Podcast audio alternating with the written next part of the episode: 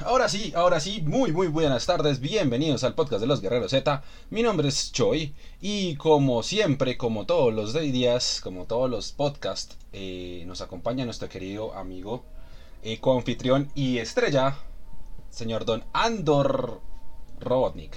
X-Men. Listo, ya. X-Men. Ya, ya, ya, ya. X-Men. Ya, ya sale, ya. X-Men. Listo. X-Men. X-Men. X-Men. X-Men. X-Men. creo que ya dijo suficiente la palabra de X-Men. ¿cierto? X-Men. X-Men.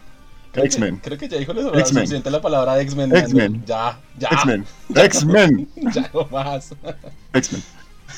Y ahora sí vamos a empezar directamente con el tema del día de hoy y son los X-Men. Nuevamente hagas la, haz la introducción, señor Don Andor, que, que era lo que estábamos hablando. Bueno, estoy muy emocionado por poder hablar de los X-Men porque los X-Men son una de las piedras angulares de Marvel y tienen mucha historia y es increíble pensar que en la actualidad los X-Men ya no es, o sea, los X-Men son como están como medio olvidados. O sea, la gente solo reconoce como las películas de Fox, a pesar de que hace 20 años los X-Men estaban en la cima del mundo, los X-Men eran autoridad absoluta en Marvel. Eh, y los X-Men creo que todavía tienen el cómic más vendido de la historia. Si ya no lo tienen, por mucho tiempo lo tuvieron, que es X-Men número uno. Entonces es, es, muy, es un equipo muy importante para la historia de los superhéroes. Es muy diverso, es muy único e interesante y ha tenido muchas etapas diferentes eh, en, en cómics, películas, series animadas, videojuegos, todo lo que se les ocurra.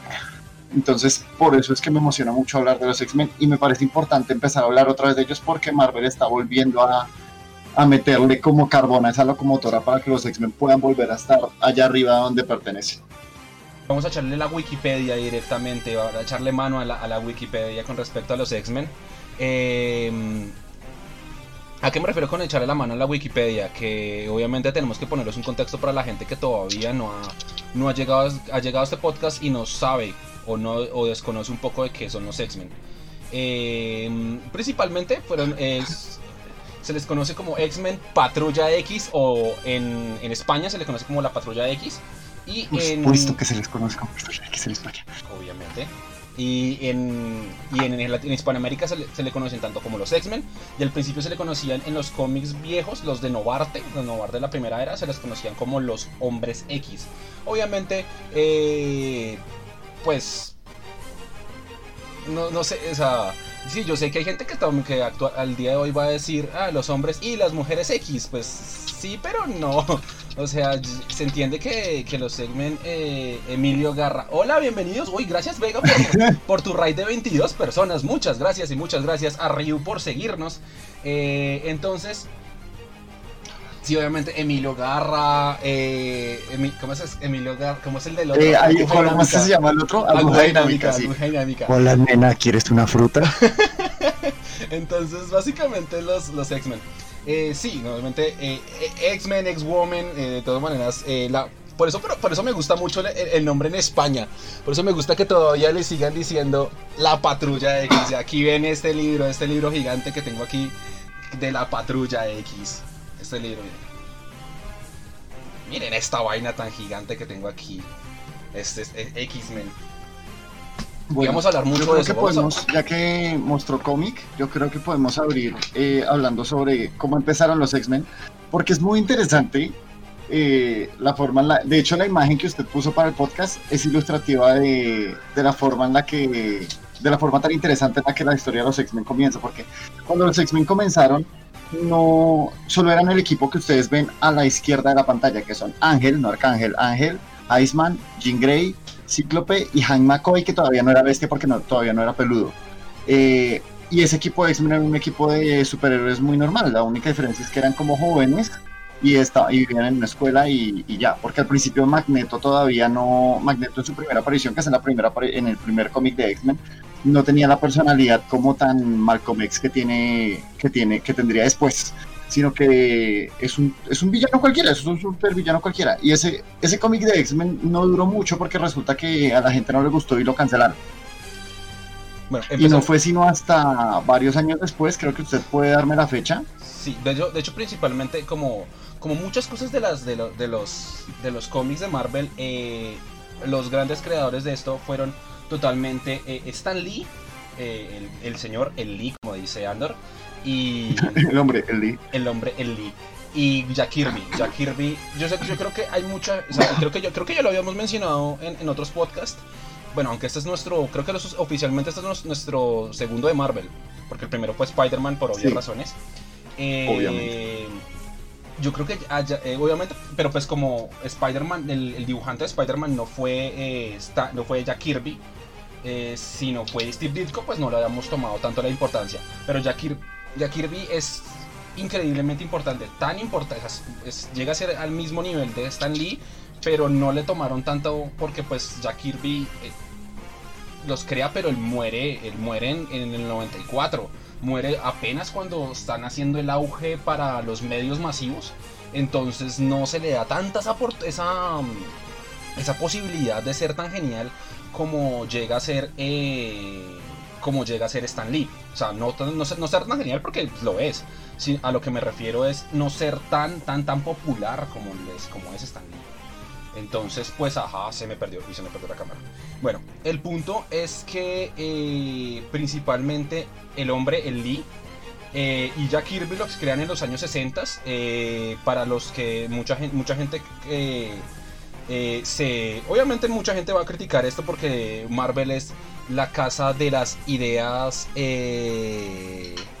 hay mucha gente que dice que, Marvel es la, la casa de las ideas robadas. Entonces, obviamente, eh, se, tenían que basar en algo, se tenían que... Eh, hay muchas similitudes entre eh, lo que es... Lo que es em, los X-Men y la, y la patrulla de los condenados o la de un patrón. Entonces, sí. entonces hay muchísimo, muchísima referencia con respecto a eso. Em, pero obviamente es muy bueno, pero eh, no resulta ser, digamos, eh, no siempre el que pega primero es el que, el que da el mejor golpe. Entonces, eh, básicamente pasa eso con, pasa eso con, con X-Men. X-Men se termina siendo más popular que, la patrulla de los condenados o de un patrón y, y eso mismo pasa, eso mismo termina pasando en los cómics.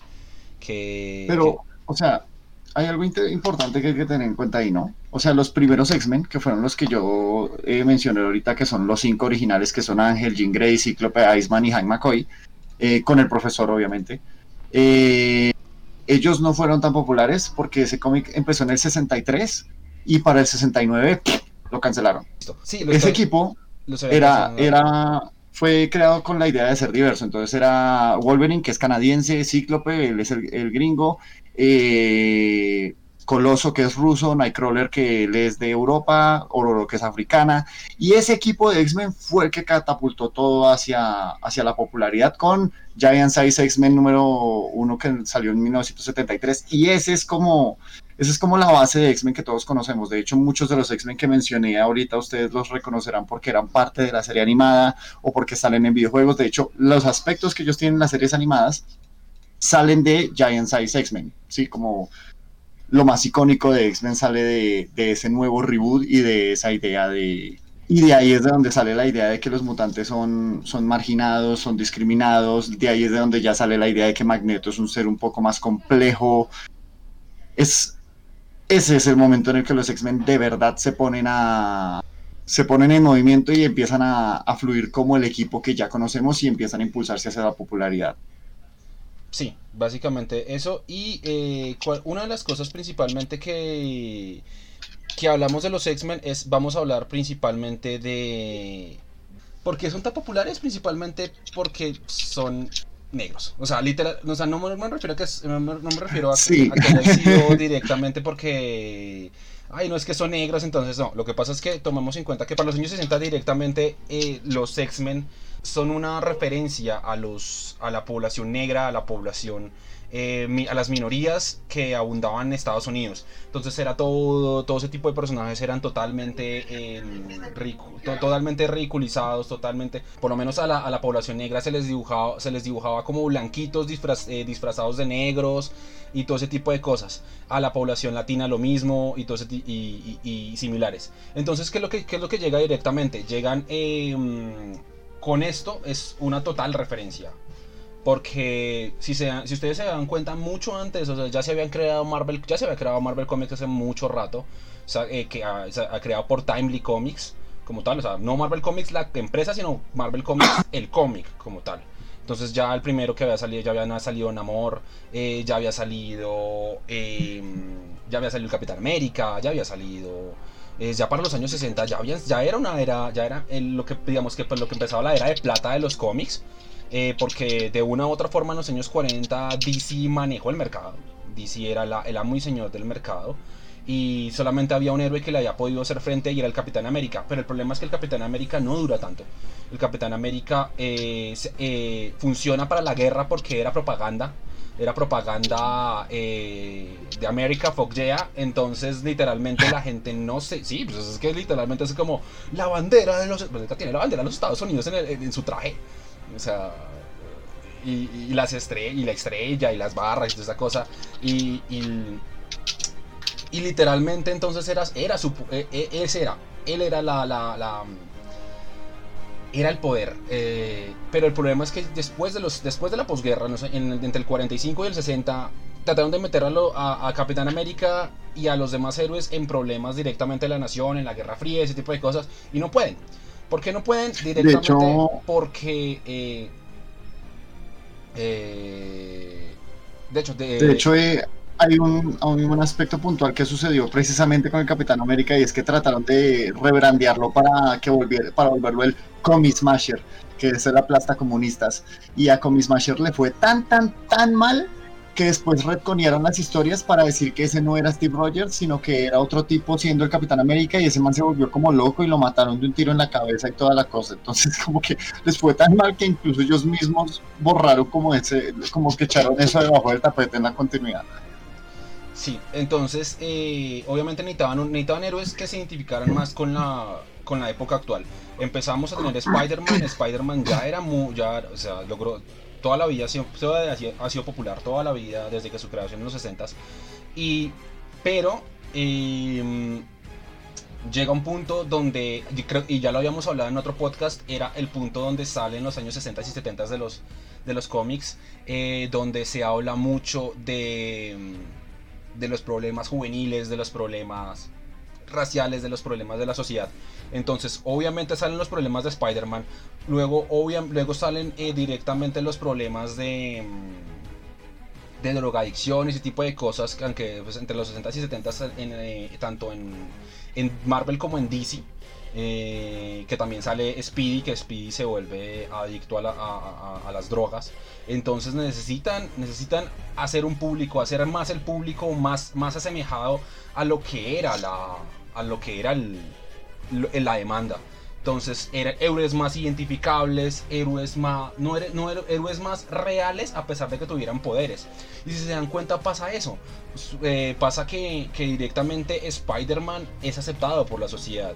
Eh, que el Capitán América es aceptado por la sociedad, que Namor Namor lo odia hasta lo odian hasta los mismos de Marvel Comics, pero es aceptado por la sociedad.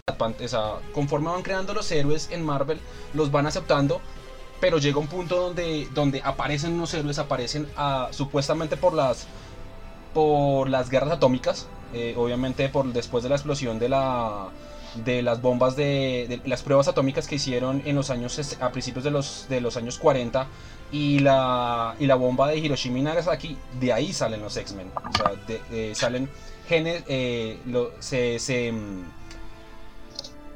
los genes de los. Sí, sí, los genes mutan, gracias. se, me olvidó, la palabra mutante, qué, horrible. Sí, que de hecho, por eso es que el apodo, uno de los apodos que tuvieron los X-Men durante los 90 eran los hijos del átomo. Y creo que hay un título de X-Men que se llama Children of the Atom. sé que hay un videojuego que se llama Children of the Atom, porque el juego tiene los personajes que estamos viendo en pantalla en este momento, pero continúe. Sí, sí, entonces eh, básicamente empiezan a ser eh, creados, como, como decíamos, los, los, los, hijos del átomo. Entonces, eh, de las, producto de las guerras nucleares, y, ahí salen los primeros personajes de los que estábamos hablando. Entonces, Ángel, Iceman, la chica maravilla, de hecho, de ahí sale. Marvel sí. Jean Grey no se le conocía como, Jean, como su nombre, sino se le conocía como la chica maravilla. Cíclope, Beast y el profesor X los cómics de los cómics de los años 60 son de los años 60 son muy pues son cómics de los años 60. No, no, pero es que por lo menos, digamos, con, con Spider-Man se siente, se siente muy boomer, pero se siente, se siente acorde a la era. En cambio, directamente con, con, con los X-Men se siente tan raro. Porque no, y que dentro de hay, hay, abuso familiar, el, el, profesor X como que él es todo ah, como sugerente de hecho, con Marvel Girl. Entonces, sí. Oh, tiene sus De hecho, eh, ese, es el, ese es el ron de los X-Men que no le fue bien y que terminó siendo cancelado. Pero ya cuando con Giant 6 X-Men hacen el reboot y ya traen al equipo, al equipo diverso, porque esa era la meta principal de nuevo, eh, ya empiezan como a, a, tomar forma. Y es muy interesante ver cómo cada personaje va progresando eh, a través del tiempo, ¿no? Como Nightcrawler es es este tipo que es súper feo, que es súper paila y que tiene y que, que, normalmente genera repudio en las demás personas, pero en vez de volverlo un tipo rencoroso, lo, lo hacen como un tipo dulce que simplemente trata de, de hacer que su entorno sea mejor. Eh, traen a Tormenta, que es una mujer africana que a pesar de tener los poderes de una diosa, le toca aguantarse discriminación por partida doble por ser mutante y por ser negra. Y por ser mujer. Eh, triple, tienen a Wolverine. Triple, porque era negra, mutante y mujer. Entonces era. ah, sí, tómelo. O sea, suena muy putada decirlo actualmente, pero era minoría woman. Entonces, literalmente todo. O sea, de hecho, de hecho el la próxima semana, ya haciendo publicidad, eh, hablando, ya que vamos a hablar de los X-Men, la próxima semana vamos a hablar totalmente de Tormenta. Eso lo pidió Megumi con su recompensa, sino que pues primero queríamos eh, poner a los X-Men en contexto y luego poner a, sus personajes eh, principales. Eh, y sí, o sea, Tormenta fue, la, fue de los personajes con los que más identificó la gente, porque literal, o sea, eran las tres minorías juntas. O sea, o sea, suena feo, o sea, yo sé que suena feo porque no debemos decir, o sea, en estos años que, que corren, no, uno no debería ser como tan vulgar en lo que dice. Pero me parece pero importante literalmente era lo único que le faltaba. Usted se da cuenta. Literalmente a Tormenta lo único que le faltaba era ser lesbiana y era minoría woman. Literalmente eran todas las minorías juntas en un solo personaje y creo que eso le dio mucho poder porque eran más identificables. De hecho, y de hecho está, pues de eso estamos hablando de la segunda Génesis. La segunda Génesis sale en 1975 eh, nuevamente vamos a Wikipedia. Y obviamente aparecen... Eh, de, qué sale? Eh, obviamente se cancelan, se cancelan los segmentos del 69, pero dicen, le dan como unos 4 o 5 años de, de, bagaje. Y se crean una historia donde los X-Men originales, excepto Cyclops, son secuestrados por Krakoa, una isla viviente. Y entonces. Eso es súper importante. Xavier dice, como, uy, Xavier literalmente no sé no sé, Xavier es muy, hace un rol muy pasivo, muy el rol de mentor. Eh, y luego salen directamente eh, los... Em, salen directamente los, la segunda Génesis. Entonces empieza. Eh, ¿Cuáles son los héroes de la segunda Génesis? Entonces, Wolverine. Que Wolverine ya había salido, pero no había salido entre los cómics de los X-Men. Su, su primer papel fue en Hulk número Uy, ya les digo. Se llama. Eh, la primera parte es The Incredible Hulk número 181 en noviembre de 1974, o sea, un año antes de, Segunda Génesis. Eh, luego también sale Tormenta, que ya habíamos, ya, lo que habíamos mencionado, Tormenta. Eh, Nightcrawler, que es alemán, que se llama Kurt Wagner. Coloso, que es ruso, o sea, prácticamente Peter Rasputin. Peter, Peter Rasputin, ese señor. Y Ave de Trueno, creo que la gente no menciona casi nada, casi nunca ave de trueno. Ese es el, el, indígena, ¿verdad? Sí, el, sí, el indígena, él es eh, un indi, es un indoamericano eh, que se llama John Proudstar, eh, se conoció como Ave de Trueno o Thunderbird. Luego es un nativo apache. Y luego está Banshee, Banshee es Sean Cassidy, que es, si ustedes vieron la película de First Class. First Class, ahí ven, eh, lo conocen, que él es más... el que grita. Él es británico, el de la sonda, el que, el que grita. Y también eh, aparece so, eh, Sunfire, el japonés. Que es japonés. Que es japonés, o sea, o fuego solar. Entonces, literalmente la segunda Génesis es, es todo lo que querían, todo lo que querían directamente con las... O sea, el único personaje que es América, es gringo, gringo, gringo, gringo blanco, blanco mono, bueno, ni siquiera tan mono, porque o pero blanco, blanco, era, eh, era Cíclope, que era el único que no había sido secuestrado. De resto, todos eran eh, canadiense, eh, europeo, indoamericano, japonés, africana. Entonces, entonces, en un momento voy a, mostrar la imagen acá. Voy a pasar un momentico la imagen. Y si se dan cuenta en la parte, en la parte izquierda, con donde vemos en la parte derecha, ahí empezamos a ver los otros personajes. Ahí está. Eh, muchas gracias, Coronel, por suscribirte. Bienvenida. Eh, muchas gracias, en serio. De hecho, eh, posteriormente vamos a hacer eh, vamos a hacer sorteo suscriptores en el podcast. Vamos a regalar, de hablando de los X-Men, vamos a regalar un cómic de Deadpool a los suscriptores. Pero pues lo haremos posteriormente. No, no va a ser hoy, sino va a ser posteriormente. para que estén atentos. Sí, para que estén atentos. bueno, Muchas gracias, Jiquerito, por seguirnos. Bueno, prosigamos. Entonces, eh, lo que les decía, entonces aparece eh, ahí en la parte derecha, si ustedes se dan cuenta, aparece Coloso, aparece eh, Banshee, aparece Tormenta, aparece Wolverine. y entonces, bueno, ahí, ahí faltaría Nightcrawler y faltaría Sunfire, y Thunderbird. Sí. Entonces, pero marca, o sea, literalmente era lo que querían hacer y ya la gente se empieza a identificar más con esos personajes, la gente empieza a, a, ponerse más eh, mm, como que, wow, estos, estos héroes sí me puedo identificar con ellos, sí puedo hacerme un, hacerme un nombre con ellos, entonces, eh, porque literalmente, o sea, no solo es, eh, por lo menos, Kurt Wagner es alemán, pero tiene una apariencia totalmente oscura. Su piel es azul, o sea, tira entre azul y negra y, genera rechazo porque pues también tiene una cola, se trepa, o sea, era literalmente... Parece un demonio. Parece un demonio, entonces obviamente era como... Eh, y lo, lo, más chistoso es que lo hacen católico, entonces no lo, lo Aunque lo del catolicismo de, de Kurt no entraría hasta un poco después, ¿no? Sí, sí, pero de todas formas lo hacen, lo hacen eh, católico, entonces no le, no, o sea, le, no le quita peso, sino lo vuelve más, o sea, como creen que es un demonio, pero el tipo le, reza la Biblia, entonces La palabra que está buscando es ironía. Sí, exacto, gracias, gracias. las palabras se me han, se me han bloqueado. Pero hoy, soy el hombre glosario. Sí. Entonces de ahí salen eso, entonces eh, obviamente muchas, ser muchas historias con respecto a eso. Eh, empieza, eh, y no hay solo desarrollo con los X-Men, también empieza a haber desarrollo con, lo, con la hermandad de mutantes, ya se les empieza a tener una verdadera, mm, una verdadera motivación, un verdadero poder. Eh, ya Magneto no es Magneto, no es un villano porque quiere, ya se le empiezan a meter sus motivos de peso. Ya se le ya empiezan, empieza a manipular a sus hijos que luego se convierten en Avengers.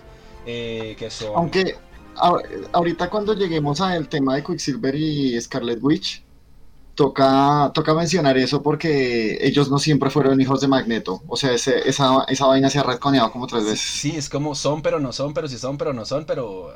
Sí, ahorita hablamos de eso. Ahorita hablamos de eso. Muchas gracias a Tao Summers por seguirnos. Eh, él eh, tiene un canal muy chévere en su Facebook que se llama Multiverso Fan. Síganlo también. Después, después por favor, si puedes dejar el enlace ahí. Eh, te agradecemos mucho. bueno, Mientras tanto, mientras, y, y de ahí obviamente eh, conocen otros otros personajes más, o sea, empiezan a unirse más que todo con, con ciertos humanos. Entonces empiezan a aparecer personajes como la doctora McTaggart, eh, para los que todavía, o sea, de hecho, e, es muy, de hecho por eso es que cuando lleguemos al tema de las películas, voy a mencionar muchos aspectos buenos, por lo menos, eh, de, la, de, la, de, de, ambas sagas. Porque en la segunda pues es que hay muchas cosas creo que creo que nos estamos limitando al quedarnos en la parte de Giant Size. Deberíamos, o ah, sea, yo sé que va a sonar como maluco, pero deberíamos saltar directamente a lo de Chris Claremont. Vamos a saltar a esto, a este potentoso libro, potente libro, hermoso. Sí, o sea, mágico. Chris, Chris Claremont, cuando llegó Chris Claremont a escribir X-Men, los X-Men pasaron de ser un título exitoso a convertirse en la IP más poderosa de Marvel. Y eso duró como 20 años y todo es gracias a Chris Claremont. Muchas de las cosas importantes que se introducen en el universo de X-Men y que se han hecho en las películas son por Chris Claremont. Sí. sí él, eh, él, fue el que empezó a, a, explorar la idea de que, eh, de que Wolverine tuviera como un pasado misterioso y algo criminal. Él fue el que introdujo la idea del, del Fénix, ¿no? Que la Fuerza Fénix es este poder cósmico que, que posee Jean Grey, que ya de por sí es una mutante de nivel omega, que en caso de, de que no sepan qué significa, es un mutante de nivel omega, es un, es un mutante cuyo poder no tiene un límite calculable. Entonces, por ejemplo, es, eh, Coloso no puede ser un mutante de nivel omega porque él solo se puede volver a cero y hasta ahí muere. ¿sí? Él no se puede volver algo más duro que el acero y no puede cubrir algo más que no sea su piel, entonces ya, ese no es omega.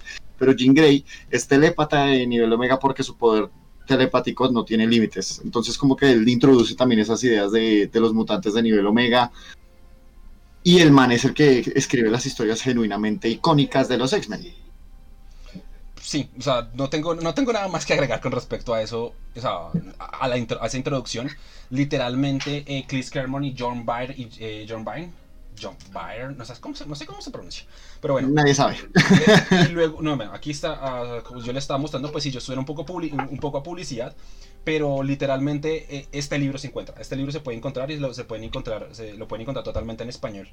Eh, es de la serie Marvel Gold. Entonces, y aquí, o sea, yo sé, y, aquí en este libro se resumen 10 años de cómics. Es un libro gigante. Es que háganse la idea de que qué tan importante es Chris Claremont que Marvel puede darse el lujo de decir que van a vender un cómic gigante de 300 mil pesos y sabiendo que la gente lo va a comprar. Eso solo lo he visto con Chris Claremont, con Stan Lee y con Grant Morrison.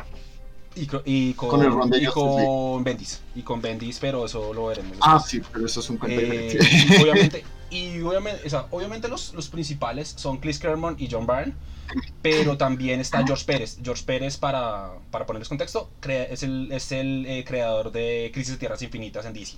Entonces, eh, eh, es muy chistoso porque la gente dice, ay, DC, Marvel, o sea, lo mismo que pasa con PlayStation y Sony, eh, con PlayStation y Sony, con PlayStation y Xbox, eh, DC, Marvel, no sé qué, y hay muchos escritores que se pasaron de un lado a otro, entonces, como, bueno, un Actualmente hay escritores que trabajan para las dos editoriales como Tom Taylor. Como Tom Taylor. por ejemplo, que, como lo que dice Daniel, que el creador de Nightcrawler le ofreció la primero la idea de, el creador, sí, le ofreció primero la idea a DC y la DC le dijo como, ah, nada, muy chimbo. Y luego se pasó a, se pasó a Marvel y Marvel le, aceptó la idea. Entonces, eh, muchas cosas que, que pasan ahí. Bueno, empezamos, obviamente empezamos con, con la saga del Fénix Oscuro. la saga del Fénix Oscuro es de una u otra forma, se volvió, suena, suena chistoso, pero se volvió, en los X-Men se volvió como un Señor de los Anillos. ¿A qué me refiero? Al, al hecho de que es una saga que todo el mundo ha querido adaptar ya sea en ya sea en películas, ya sea en series, ya sea en varias en varias cosas y, literalmente no han adaptado. Eh, o sea, no, se ha adaptado realmente para sí, de, forma tan integral. Eh, lo mejor. Es que, es que el, la saga del Fénix Oscuro no es, o sea, creo que ese es el problema, ya podemos empezar a hacer crossover con las películas porque las películas beben mucho de los cómics de Chris Claremont, de hecho. Eh, creo que se les pierde cuál es el atractivo de la saga del Fénix. El atractivo de la saga del Fénix no es solamente que es un X-Men que se volvió malo y que ahora tiene poder para matar gente, es que expande todo el universo de X-Men, ¿sí? Como que ahora resulta que puede haber mutantes con poder suficiente para aniquilar civilizaciones enteras. Ahora resulta que ah, los X-Men pueden estar involucrados con aliens, porque es que en la saga del Fénix Oscuro los X-Men van al espacio, y no me refiero que van allá a la atmosferita y, a, mirar la luna y decir, ay, qué bonita se ve la luna desde aquí arriba. No, me refiero que se van a otros sistemas estelares a pelear con monstruos, a llevarse con la emperatriz Linandra de los, del, imperio Shiar, que es una civilización alienígena, y, y la reina de esa civilización alienígena ha hecho el con Charles Xavier. Se introduce. Eh, y, o sea, spoilers, podemos spoilear eh, la saga del Fénix Oscuro, creo, ¿no? sí, creo que pues, sí. Al, ser un cómic de los 80, creo que sí. Igual, mira, aquí ya los. Aquí, Porque igual es, es la que más han adaptado, entonces, como que, las películas siempre. Se ve pequeñito, pero pues aquí lo, aquí los voy a, lo voy a mostrar en la cámara. me falta luz acá en esto, pero creo que voy a hacerle un poquito de luz ahí. Sí. Bueno. Y o sea, como que se supone que esto sucede porque a Jean Grey eh, descubren que ella tiene esos poderes y aparece algo que se llama el Club Hellfire. El Club Hellfire fue uno de los más, eh, uno de los, son de los antagonistas más interesantes que tienen los X-Men aparte de Magneto. Y es como una sociedad secreta, son como una especie de Illuminatis mutantes. Eh, y ellos tratan de controlar a Jean para mm, tenerla bajo su mando y, como que le, le terapean el cerebro muy feo y a causa de eso es que se despierta el Fénix Oscuro y ella se vuelve loca y, y hace las cosas más exageradas posibles. Por ejemplo, hay una parte que me gusta muchísimo de ese cómic, donde ella se va a otra galaxia, se come el sol de esa galaxia, o sea, ella absorbe por completo la energía de una estrella y cuando lo hace destruye eh, todas las civilizaciones que estaban en ese sistema estelar. Entonces, como que es muy frustrante ver que ella en los cómics puede hacer ese tipo de cosas como una villana, ¿no? Porque es una villana. No es como, oh, oh, no, no puedo controlar mis poderes, oh, oh, oh, Wolverine, sálvame, sálvame, entierra, entiérrame las garras en la próstata. No. E, eso no sucede. Ella es genuinamente maligna, es un ser genuinamente caótico. Y ella destruye eso. Y, o sea, los poderes de Jean en los cómics son, por ejemplo, ella, hay una parte en donde ella le crea ropa nueva a Cíclope. Y el cómic dice como, Cíclope pensó que esto era increíblemente aterrador, pero prefirió no darle atención porque él no quería lidiar con eso en este momento. O sea, no decía literalmente eso, pero es algo así porque la vieja ya podía como generar materia, eh, la vieja podía crear ilusiones. ¿Y, ¿Y qué hacen las películas? Mira, raya un helicóptero para que se caiga. Eso es lo que hacen las películas. Entonces, como que este tipo de cómic es lo que da paso a que aparezcan entidades eh, cósmicas más poderosas con poderes más difíciles de definir, ¿sí? Como que no es simplemente, ay, es que es muy fuerte y pega duro, o ay, es que puede levantar café con el cerebro, no, es, es más complejo que eso, ya, ya empiezan a introducir esos aspectos y le da confianza a otros escritores de que también lo hagan. Y dato curioso, cuando apareció el Fénix Oscuro, los escritores querían que ella eh, le pateara el trasero a Thor y a Silver Surfer, que en ese momento eran considerados de los personajes más poderosos que tenía Marvel. Pero como el editor en jefe era un tipo increíblemente machista en ese entonces, cuyo nombre por desgracia no recuerdo, él dijo, no, no, no, ellos no pueden ser derrotados por una mujer. Entonces lo que hicieron, lo que hizo Chris Claremont, eh, es que el man cogió otro personaje que ya había sido heraldo de Galactus y por lo tanto cuyo poder es equiparable al de Silver Surfer. Y ese man también había peleado con Thor en otro cómic. Entonces hicieron que Jean lo matara a él. Y es el equivalente a decir, mi villana es más poderosa que Thor y Silver Surfer combinados. Y lo es, lo es. Ese es el punto. Y es por eso que es como tan impactante porque los X-Men tienen que enfrentarse a un compañero de equipo que además tiene el poder de destruir galaxias enteras. ¿Sí? Como que ella se come esa estrella porque ella se alimenta de ese nivel de poder, ¿sí? Como no hay forma de describir lo poderoso que es el Fénix Oscuro. Y en las películas en que se centran, ay no, es que ella está en conflicto porque ella quiere matarlos a todos, pero está enamorada de Scott y es como, no, ese no es el centro del conflicto, eso es, un, eso es una idea adolescente de, de conflicto, es muy patético.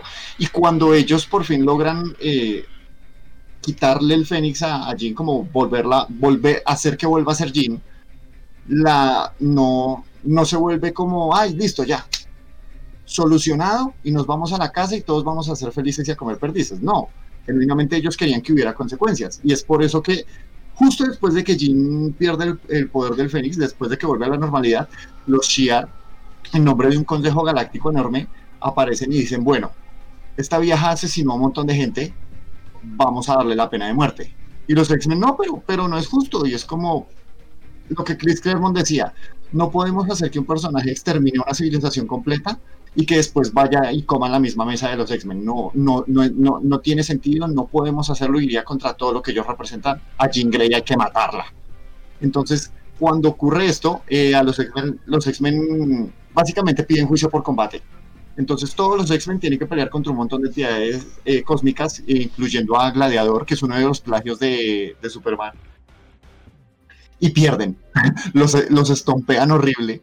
Y Jean está dispuesta a aceptar su destino. Ella dice, no, es que ese no es el punto. O sea, yo sí era esa fuerza, el poder sí me estaba corrompiendo, pero aún así fui yo la que hizo esas cosas y yo tengo que pagar el precio y Jean muere salvando a Scott de, que lo mate un láser en medio del juicio por combate. Y esa es como, por eso es una de las historias más icónicas, porque de verdad los X-Men perdieron un miembro, se hizo en una época en la que la muerte en los cómics era permanente, eh, se introdujo la idea de poderes cósmicos, de consecuencias duras, de que, sí, como que, de que el status quo puede cambiar y quedarse así de forma permanente, porque en ese entonces los escritores no recurrían a la muerte como el desvare como están haciendo ahorita. Entonces, ese fue uno de los grandes aportes de Chris Claremont. Y justo después de que muere Jean, pues necesitan compensar esa ausencia, esa ausencia agregando otro miembro a los X-Men. Entonces traen a Kitty Pride. Chris Claremont trae a Kitty Pride, eh, que es Shadowcat, pero pues nadie, a estas alturas creo que ya nadie le dice así. Que es la muchacha que atraviesa paredes, también conocida como Ellen Page. Eh, entonces, cuando se hace la introducción a Kitty Pride, eh, ellos dicen necesitamos hacer una historia para que los, los lectores lleguen a conocerla, lleguen a entenderla, lleguen a apreciarla y a la vez que ella conozca al equipo y cómo funciona. Y es por eso que se crea Días del Futuro Pasado. Días del Futuro Pasado es una historia de solo dos numeritos cuyo centro no es el viaje en el tiempo. El centro de la historia es llegar a conocer a Kitty Pride. Y adivinen qué estudio cinematográfico tampoco le llegó ese memo. Sí, sí, sí. No, y es muy chistoso, es muy chistoso porque también es otra, o sea, los, los 80s, los 80 de los X-Men tampoco son, son, no han sido célebremente adaptados. Como decía Tavo, Tavo, eh, Tavo estaba expresando que, que la serie de los, del X-Men de los 90, del 92 eh, la adaptó muy bien la saga del Fénix Oscuro, pero en contraposición, la saga de la saga de Ideas del futuro, del futuro pasado no la adaptó tan bien. Eh, es una saga es una saga muy, muy, muy buena. Es una saga que en la que eh, básicamente eh, los X-Men son diezmados. La población, de hecho, ni siquiera los X-Men, todos los mutantes, todos aquel, todo aquel que tiene poderes es diezmado por una fuerza llamada, por una fuerza eh, creada por el mismo ser humano llamada los Sentinelas. entonces todo lo que llega ahí, todo lo van a, lo van a destruir, todo lo van a matar y todo lo van a volver un carajo. Entonces eh, aparece em, lo que, eh, Kitty Pride como tiene sus poderes de cambio de fase. Entonces eh, ya una Kitty Pride ya muy anciana, bueno no anciana, ya es una, señora ya de, mediana edad. Una Kitty Pride de mediana edad llega y utiliza su propia conciencia para devolverse en el tiempo y hablar con los X-Men de en ese momento de los 80 y empieza la cruz. Es una, son, poquitos números, realmente es, o sea, uno piensa los días del futuro pasado, la señora, no, es, bastante, es, o sea, son dos. Sí, es bastante pequeña. O sea, de hecho, uno, a uno le venden, a uno le venden, yo, yo tengo el cómic de Días del Futuro Pasado en Tomito. Y el tomito son como, como, dos, como dos historias, dos historias atrás, dos historias adelante. Y Días del Futuro pasado como tres cómics y ya. Pero no le. De hecho, de hecho, las historias que están son el funeral de Jean Grey, eh, los muchachos yendo al infierno a rescatar a Nightcrawler con ayuda de Doctor Strange, Días del Futuro Pasado, una cosa de un monstruo que los ataca por la noche que no me acuerdo bien porque es una historia como súper suelta. Y ya, y esas son las historias que hay en ese volumen. Es muy chistoso. es, bastante, son bastante cortas, es bastante, bastante, bastante cortas. Eh, entonces, eh, y ahí, de ahí sale de hecho, de hecho lo, sí, lo que, lo que está diciendo Andor, todas las, las, historias, las grandes historias. De hecho, la tercera gran historia de la que, de la que hablamos eh, de los años 80 de Chris, de Chris Claremont y de los X-Men es eh, el eh, God, Loves Man Kills, o del Dios ama y el hombre Dios mata. ama y el hombre mata. mata. el meme de Antonio Banderas. sí, el de. Uff Qué historia tan brutal. Yo no la había leído y la leí para el podcast. Es brutal.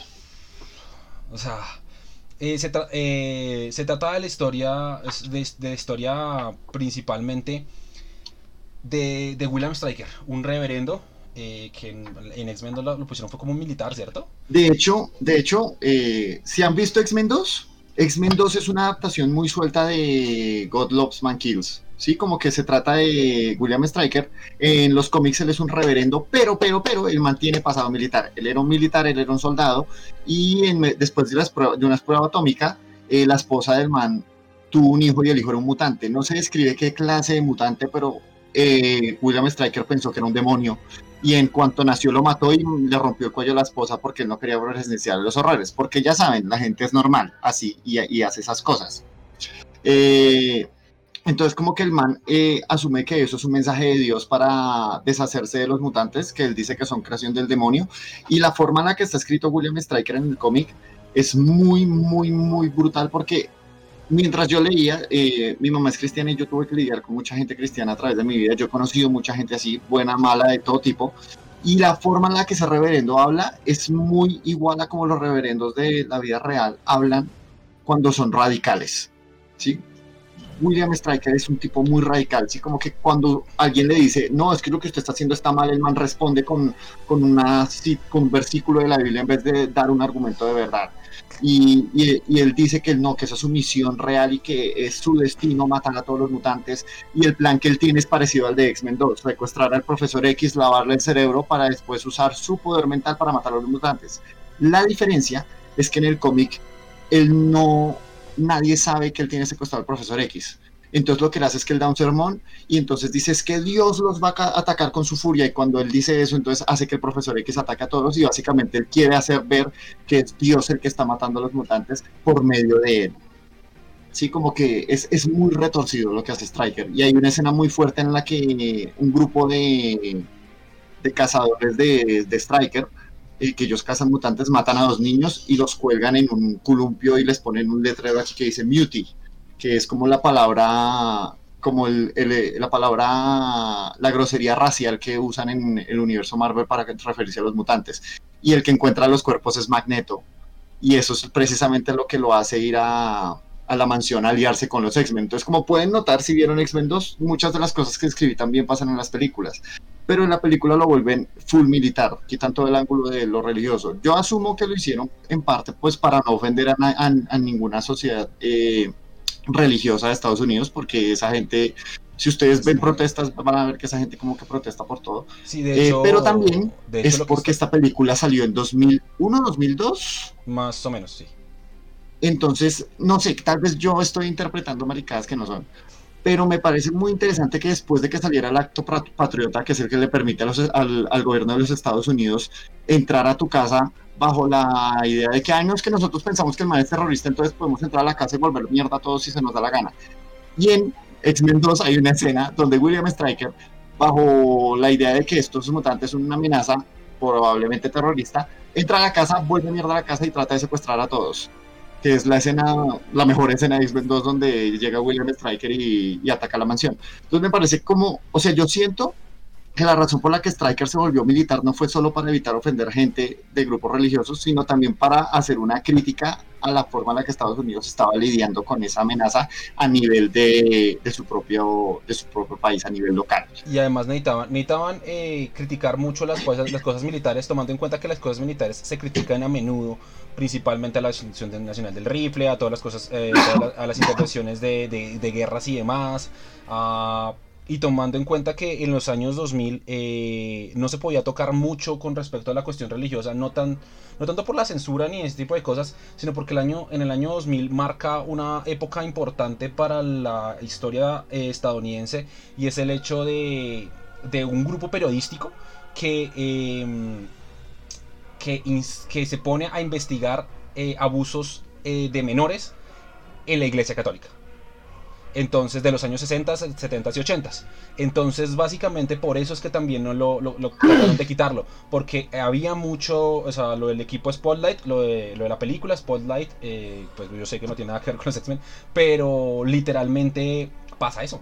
Literalmente pasa, eh, eso pasó, eso fue real, eso, esa investigación fue real y por eso mismo como que, la, como que muchas cosas como hacer la iglesia, eh, hacer Estados Unidos muy ultracatólica, muy ultra religiosa, eh, trataron de ocultar muchos ese tipo de aspectos para que no los, no los siguieran salpicando y no siguieran siendo objetivo de la... O sea, un objetivo directamente. Entonces te señalo, te señalo, te señalo. No, tenían que mover las historias para otro lado y no tenían que no, no podían tocar esas comunidades porque no podían armar ese revuelo. Eh, entonces, por eso mismo es, es, es, otra de las causas de, de X-Men 2. Em, sí, y bueno, ya saliendo un poco de, de, de, de, estas, de esta serie. Sí, de hecho, yo quería aprovechar, ya que estamos cerrando con God Loves Man Kills, eh, Claremont, ya que usted menciona los temas controversiales, el man no era ajeno a eso. Sí, como antes de que Claremont llegara, Magneto era un villano y ya.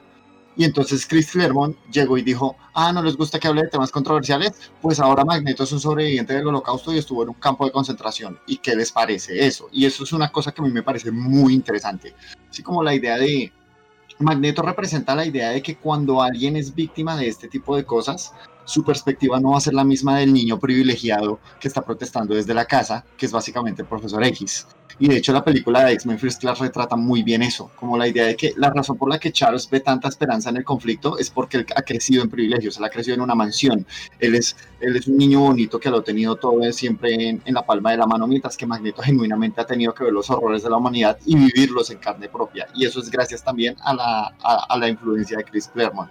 Y es si o sea, si, si, si, se dan cuenta que en el momento en el que empezamos a hablar de Chris Claremont, empezamos a hablar de todos los aspectos interesantes de los X-Men, es, es muy chévere. Yo soy muy fan de este man. Yo soy muy fan de este man porque de verdad lo que hizo con los X-Men es increíble. Ahora sí, retome por donde iba, chico. Listo. Entonces, lo que decía, lo que, lo que dice eh, Jicarito es: eh, miren, este tipo de narrativas son hilos conductores tremendos para la reflexión sociológica. Y sí, es que literalmente quería, o sea, eh, no, los, los cómics los cómics, ningún producto, ningún producto friki, ningún producto está ajeno de política, jamás, y jamás lo va a estar. Eso sí, eso sí, quite, o sea, los que están acá, quítense esa venda. O sea, si, si creen que, lo, que, los, que, el, producto no es político, vean a su alrededor y se darán cuenta que todo es político. Entonces, eh, voy a escribir, escribirlo por favor el nombre, Chris Claremont y John Byrne, eh, los años 80 de los X-Men. Eh, entonces, eh, básicamente es eso. Eh, que no se van a alejar de la política directamente. Los X-Men son es el, es el, ejemplo más claro. Si empezamos con, con crisis racial, empezamos con, luego seguimos con diversidad de géneros, de roles, de etnias. Y luego pasamos directamente a, a, conflictos sociales, conflictos con conflictos, no solo conflictos de la Guerra Fría, sino conflictos religiosos, conflictos militares, conflictos de que realmente el miedo que te, eh, justificar el miedo que la gente sí tenía por los X-Men. O sea, porque digamos en los años 60 lo, eh, lo, como mencionaba antes, Spider-Man ya era mutante, Spider-Man ya era un, ya tenía superpoderes, eh, Hulk ya tenía superpoderes, Namor tenía superpoderes, entonces, pero ¿por qué lo diferenciaban de los X-Men? ¿Por qué rechazaban a los X-Men? Nunca se explicó, o sea, nunca se explicó tan bien como en los años 80. Por eso, digamos, yo considero, tanto Andor y yo como consideramos que los años 80 de los X-Men son la era dorada. Porque llega un punto donde ellos siempre van a estar ahí eh, totalmente ahí, totalmente encima de todo, o sea, no se van a hacer ajenos a la política y no van a tocar la, la política eh, con miedo, no la van a tocar como, ay, sí, ahí está, pintémosla con un lamido vaca, la, la ponemos ahí y no, o sea, y de ahí viene, de, creo que de ahí viene la, eh, el otro de los cómics que con los, con los que cierran los años, uno de los cómics con los que cierran los años 80 de los X-Men y es la masacre mutante. Es eh, yo conocí, conocí a un, un, amigo, bueno, no es, no es, un amigo, es un conocido, es más bien un amigo de, de mi novia. Eh, el man se había leído ese cómic eh, y había y se había explotado porque es nuevamente es una es, hablamos ya, ya empezamos a hablar de genocidio. está Chris, nuevamente Chris Claremont, está Walter Simonson y está John Romita Jr., otro, otro dibujante que es Dios, eso, o sea, no, no es Dios, sino es... Ah, tan bien hecho. Y obviamente empiezan a introducir otros villanos como Mr. Sinister. Empieza, es un ataque eh, de los merodeadores, eh, eh, un ataque a los Morlocks por parte de los merodeadores. Ahí se ingresa como, la, como lo malo, toda esa parte de lo malo de, de Gambito. Entonces se introduce a Gambito como un personaje, no como un, no como un villano, sino como un personaje que no es bueno, como un. O sea, o sea, sin el maniqueísmo. Convencionalmente bueno. Sí, no es convencionalmente bueno. Sin ese maniqueísmo de los buenos y los malos, sino un personaje en esa área gris que hace daños, hace que daña, que destruye. Entonces, obviamente, toda esa parte de la masacre mutante se vuelve. No, no es antihéroe. Porque es que antihéroe es. Eh, yo soy un. Yo, o sea, un antihéroe trata de ser una especie de salvar a la gente. Eh, pero no y... O sea, lo que lo diferencia son los métodos. Pero, los, pero, pero con, los métodos, con métodos bastante discutibles. Él no, él no era un, ni siquiera, él ni siquiera un héroe, era un, simplemente un objeto de las circunstancias que trató de hacer unas cosas y se vuelve un detonante. Entonces, eh, por eso mismo también es otro, también eso es, se, se, mm, y se toma, digamos, lo que decía, se toma Gambito como personaje, se toma a Rock como personaje, y entonces, eh, de hecho, y iban a poner, de hecho sale otro, otro mutante, otro, otro mutante que se llama Dazzler, Dazzler eh, como una efeméride, iba a ser, eh, iba a ser directamente una una cantante, o sea, iban a tomar la imagen de una cantante de una, de una cantante de, de, verdad, o sea, no me acuerdo que no me acuerdo quién era, pero iban a tomar la imagen de ella a, imagen y semejanza y le iban a volver un mutante. Entonces también ahí empieza como, el, como ese impacto mediático donde también quieren, quieren vender un poco más a las, a las masas, no solo a un público de nicho, sino quieren venderse ya a, a mucha gente, como mostrar un lado más, más bonito, pero aún así pero total. Entonces, em, entonces principalmente ese, es uno de los, ese es uno de los cómics. Y creo que ya después de esto eh, viene lo que eh, para, en los cómics, en los cómics en los años 90 eh, se marca por dos. hay muchos, obviamente hay muchos cómics, hay muchos cómics que inician las, las áreas de los 90 pero digamos, después de Masacre Mutante, no hay tanta cosa. No hay, o sea, sigue, sigue, estando Chris Claremont, sigue estando eh, John Byrne, sigue eh, entran otros como Greg Capullo, como Faya Niciesa, como em, eh, como, como Joe Quesada. entonces, pero no se vuelve tan, tan, tan importante hasta otro personaje que es eh, otros personajes que son muy importantes en los X-Men en los años 90, que son Warren Ellis, eh, uy, se me olvidó, lo tenía anotado, eh, Warren Ellis, Jeff Loeb, Mark White, Mark White, Mark White es el de, el de Kingdom Come, de hecho, Warren Ellis es el que ahorita escribió Castlevania, escribió Transmetropolitan, escribió Thunderbolts, brutales los Thunderbolts de Warren, Ellis, vayan y leanlos. Eh, ¿Quién fue el otro que dijo? Marvel es de Kingdom Come y de Irredimible e Irreversible. Y su merced dijo otro, se me olvidó. Eh, Jeff, Loeb, dijo? Jeff Loeb, Joe Maurera. Jeff, Loeb escribió Batman de Long Halloween, una de las historias más icónicas y una de las que sirvió de inspiración para eh, The Dark Knight. Y Joe Maureira empieza con, directamente empieza con, con X-Men. O sea, él es, él es dibujante de los X-Men. Bueno, y el cómic del que, del que vamos a hablar es eh, La Era del Apocalipsis. ¡Uh! aquí ya, ya no están los muchachos, pero sí, esto es, o sea, esto, esto fue pico X-Men, o sea, pico popularidad de X-Men. O sea, aquí ya, esto fue en los noventas, entonces los X-Men estaban en todas partes, estaban en juguetes, estaban en videojuegos, estaban en la televisión, y estaban en la televisión eh, bien, no mal. Ahorita cuando hablemos de televisión van a entender a qué me refiero.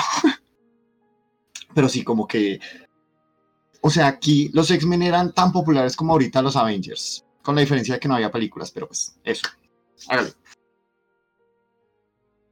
Eh, eso Apocalypse eh, es eh, la historia en la que literalmente em, eh, matan, eh, matan al, o sea, en los años 90, en los años 90 matan al a Xavier.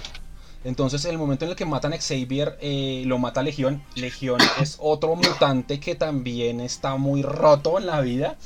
es otro mutante a nivel Omega, hijo del profesor X. Legión viaja en el tiempo, a matar a Magneto, pues porque él dice, ay, Magneto es una mierda, entonces yo lo voy a matar y voy a impedir que todo esto pase. Y resulta que cuando va a hacerlo, Xavier protege a su amigo y se muere Xavier.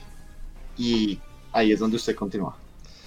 Y en el momento en el que muere, se vuelve, eh, obviamente, eh, no viajen en el tiempo, niños, es malo, es malo.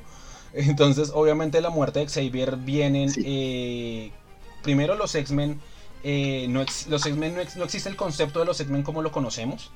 Entonces, em, porque no había quien los liderara. De una u otra forma, eh, así, ese hueco que deja el mentor de los X-Men, que es Xavier, empieza a verse muy, muy visible. Y entonces empieza. No hay nadie quien detenga Apocalipsis. Entonces, eh, se, al principio, pues obviamente ellos eh, se iban a pelear con Apocalipsis y como no pelean como un Apocalipsis, pues ¿quién, ¿quién se hace cargo del mundo? Exacto. Entonces, obviamente, em, empiezan a eh, la, la, raza, eh, la raza humana, como en Sabanur, así es como se llama Apocalipsis, que es lo es, lo único lo único lo único que lograron que el, como que el pasado lo único que lo único bueno que retrataron que, que, lograron retratar bien las películas porque mm, bien, retratar porque bueno en Sabanur, Sí, sí, sí, sí, sí, porque literalmente era, eh, era un mutante, un mutante de hace, de, de los, de hace 5000 años, bueno, hace 5000 años. El primer mutante, hasta que lo retconearon. Sí, era el primer, eh, era, literal, era el primer mutante y estaba en Egipto.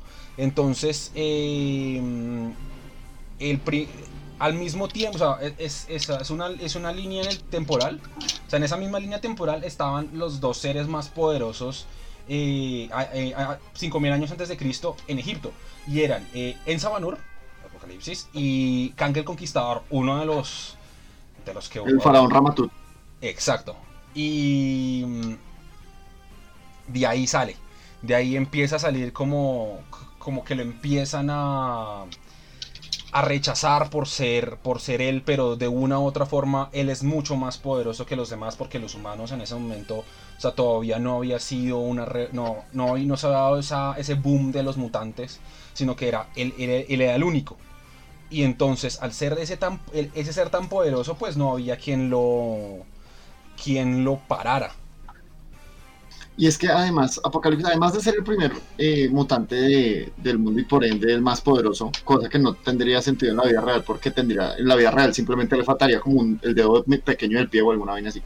Pero pues, además de ser el mutante, el primer mutante y tener como estos poderes tan grandes y tan ambiguos, eh, el man además de eso se encuentra una nave de los celestiales y esa vaina lo vuelve tecnoorgánico, o sea, el man se vuelve como súper poderoso. Él, él, tiene los poderes más noventeros que se les puede ocurrir, por ejemplo, él puede hacer que sus piernas se conviertan en turbinas, o que sus brazos se conviertan en helicópteros, o se puede volver gigante, o, o, o puede como convertirse en cañones. Es, es lo máximo, es ridículo, es épico, es súper poderoso y las películas lo arruinan por completo.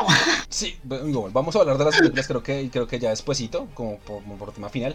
Sí, pero pues igual. No, no, no, no, no, O sea, no quiero hablar, creo que todavía no ha empezado la hora de quejarse de, nosotros. Eh, pero ese, ese cómic, yo sé que lo, lo, lo, estamos tocando muy por encimita, pero también le, quiero, queremos darle la oportunidad a que directamente lo lean, a que... Sí. No, y es que, eh, digamos, con, con la saga del Fénix Oscuro, pues es que esa saga la han adaptado mil veces, la han hecho mil veces, y como que no es tan problemático, pero digamos, eh, God Loves Man Kills, dijimos cosas importantes, pero no spoileamos toda la experiencia. Eh, Age of Apocalypse es básicamente Flashpoint, lo que decía alguien, eh, pero antes de Flashpoint, porque es el universo, porque todo el todo el universo 616 cambió temporalmente para convertirse en la era de Apocalipsis durante ese tiempo y lo han seguido explorando desde entonces.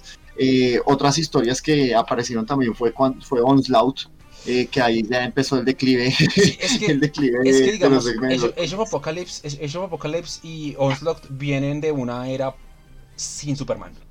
O sea, de una u otra forma, de una u otra forma, la muerte de Superman va a influir en todos los cómics habidos y por haber. No solo de DC, sino también de Marvel. ¿Por qué? Porque o sea, en estos momentos es como, sí, los, X-Men estuvieron en la, en la, en la mejor, su mejor época en los 80s y en los 90s empieza, en los 90s tanto eh, Marvel empieza a decaer un poco por eso, porque llega, o sea, nadie se esperaba eso, nadie esperaba, nadie esperaba que el, que primer héroe, el primer superhéroe muriera eh, y muriera de una forma tan, tan trágica y tan dramática entonces es como, güey, nos acaban de destruir.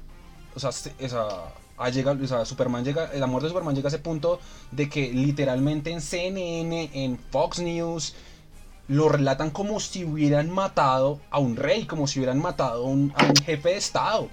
Entonces, como si hubiera muerto una persona real, sí. Como si hubiera muerto el Papa. O sea, literalmente, eh, todo el mundo queda como, ¿what? ¿Cómo así? No sé qué. Todo, el, todo explota, la gente lloraba de verdad, como si, como si se hubiera muerto Kim Jong, cuando, como cuando murió Kim Jong-un. Kim Jong-il, Kim Jong-il. Kim Jong-un no se ha muerto. Eh, como cuando murió, cuando murió Kim Il-sung, ni siquiera, cuando murió el primer líder coreano, que la gente, la, gente lloró en serio. O sea, fue. Entonces, eh, por eso, por eso es que llega esa etapa directamente esa etapa oscura, esa etapa oscura en, los, en, en Marvel y en los X-Men, porque no, o sea, les llegan con ese, les llegan con ese golpazo a la cara, que es, se acaba, acaban de, acabamos de matar al héroe más importante de los cómics, respondan con algo. Y bueno, sale Age of Apocalypse, que Age of Apocalypse, si bien es un cómic muy, muy bueno, eh, queda, queda, queda un poquito a deber. Queda un pues para los años 80 queda un poquito a deber. No, no, eso no quiere decir que sea mala, realmente es muy buena. Y de hecho, si te acuerdan que yo les acabo de mostrar este libro, de hecho Apocalypse son dos libros de estos. Son dos libros así de gigantes. Entonces Age of Apocalypse es brutal, brutalmente grande. Eh, y hay mucho que contar y son dos años de cómics donde todo el mundo se... donde, donde todo se rompe, donde todo se todo se vuelve una locura con los X-Men y por volver a hacer el mundo como estaba. Entonces, por volver a, la filosofía de los X-Men y todo ese tipo de cosas. Y de ahí sale, obviamente, eh, Onslaught, que es como la fusión de la mente de. De, la, maldad, la maldad de Magneto se une a la mente de Javier y crea una segunda personalidad de, de de Charles Xavier que rompe con todo. Y y también es otro cómic que. que es célebre, pero porque el man está muy roto. Sí, algunos de ustedes tal vez sean, si son lo suficientemente viejos, son familiariz son, están familiarizados con Onslaught porque él era el jefe final del primer Marvel vs. Capcom. Eh, y sí, Onslaught, pues así como eh, resumidas cuentas, el man mató muchos superhéroes, el man particularmente mató a todos los Vengadores, pero eso era parte de un plan diferente que si algún día hacemos un podcast de los Vengadores entraremos en detalle de por qué los mataron. Eh, y pero sí, empezó como, ahí fue donde empezó como el declive noventero de los X-Men, porque empezaron como a hacer estas por culpa de la muerte de Superman, como mencionó Choi, empezaron como las editoriales empezaron a jugar a las piruetas y es algo que realmente no han parado de hacer, que es como hacer algo por el shock para traer ventas y después lo deshacen. Eh, y como que ese fue un problema, ese fue un genuino problema durante los noventas con, con todos los personajes, con todos los, no solo con los X-Men, sino en general como con todo, todo, todo ese asunto. Y pues además estaban entrando personajes como Spawn, que eran personajes que estaban ofreciendo historias de otro tipo completamente diferente, entonces ellos también estaban como tratando de, subirse a ese, a, ese, a ese barco. Secret Y Marvel durante esta época eh, tenía una estructura muy, muy extraña, y es que dividieron todo por equipos para diferentes títulos. Eh, el, entonces, el, Gold y el Blue.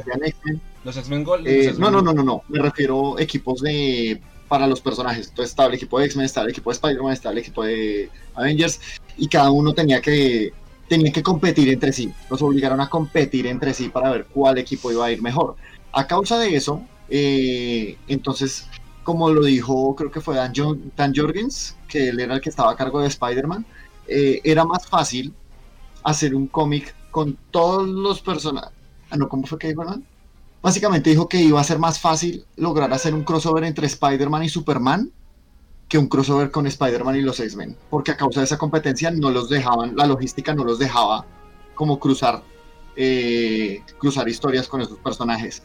Y las cosas se empeoraron eh, cuando uno de, el líder del equipo de los X-Men se convirtió en el nuevo editor en jefe de Marvel. Entonces el man lo que hizo fue que pasó de ser Marvel Comics a ser X-Men Comics y el más descuidó todas las demás historias. Esa es de hecho una de las razones por las que la saga de los, de, los clones de Spider-Man se, extendió más allá, porque el man a cada rato los aplazaba, porque no quería que le, le, robaran como el foco a, las historias de X-Men.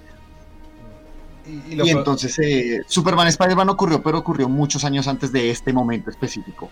Eh, Sí, Entonces, en, los, a principios de los 90. no, no, no. El crossover de Superman y Spider-Man ocurrió mucho, mucho antes. Pero me refiero como en este punto. Eso fue una forma en la que el man lo describía. Como es. esa competencia lo único que hizo fue dañar Marvel. Sí, claro, y eso llevó, tanto al punto, llevó tanto al punto que, que, que empezó la, que empezó la bancarrota, que todo el mundo quería comprar Marvel. o sea, que, no, no, que todo el mundo quería comprar Marvel, sino que Marvel quería venderle que Marvel quería venderse a todo el mundo. O sea, habían intenciones de que Michael, de que Michael Jackson comprara Marvel.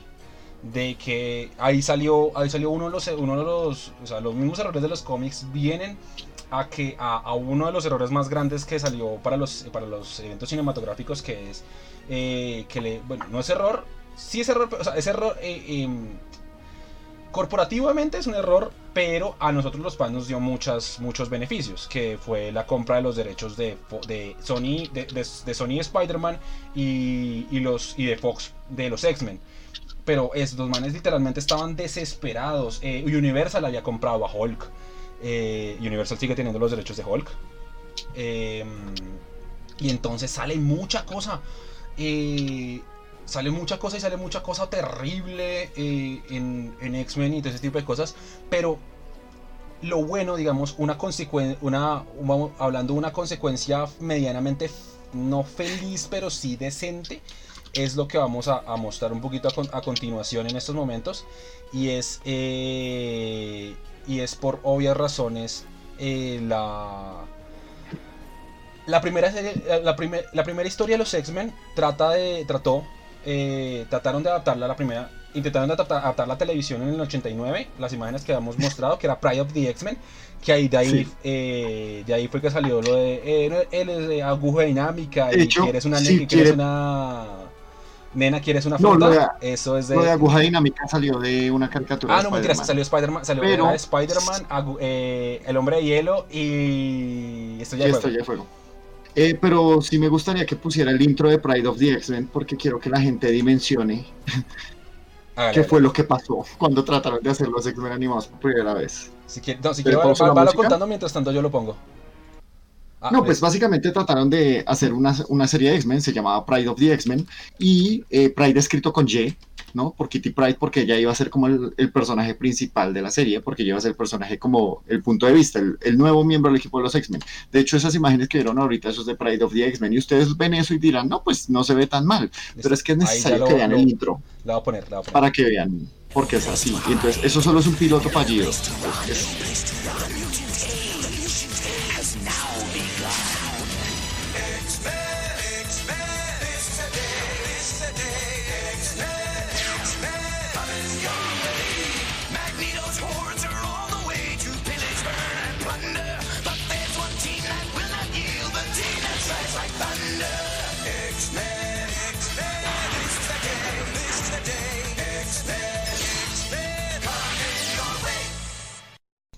Dios santo, que acabo de ver.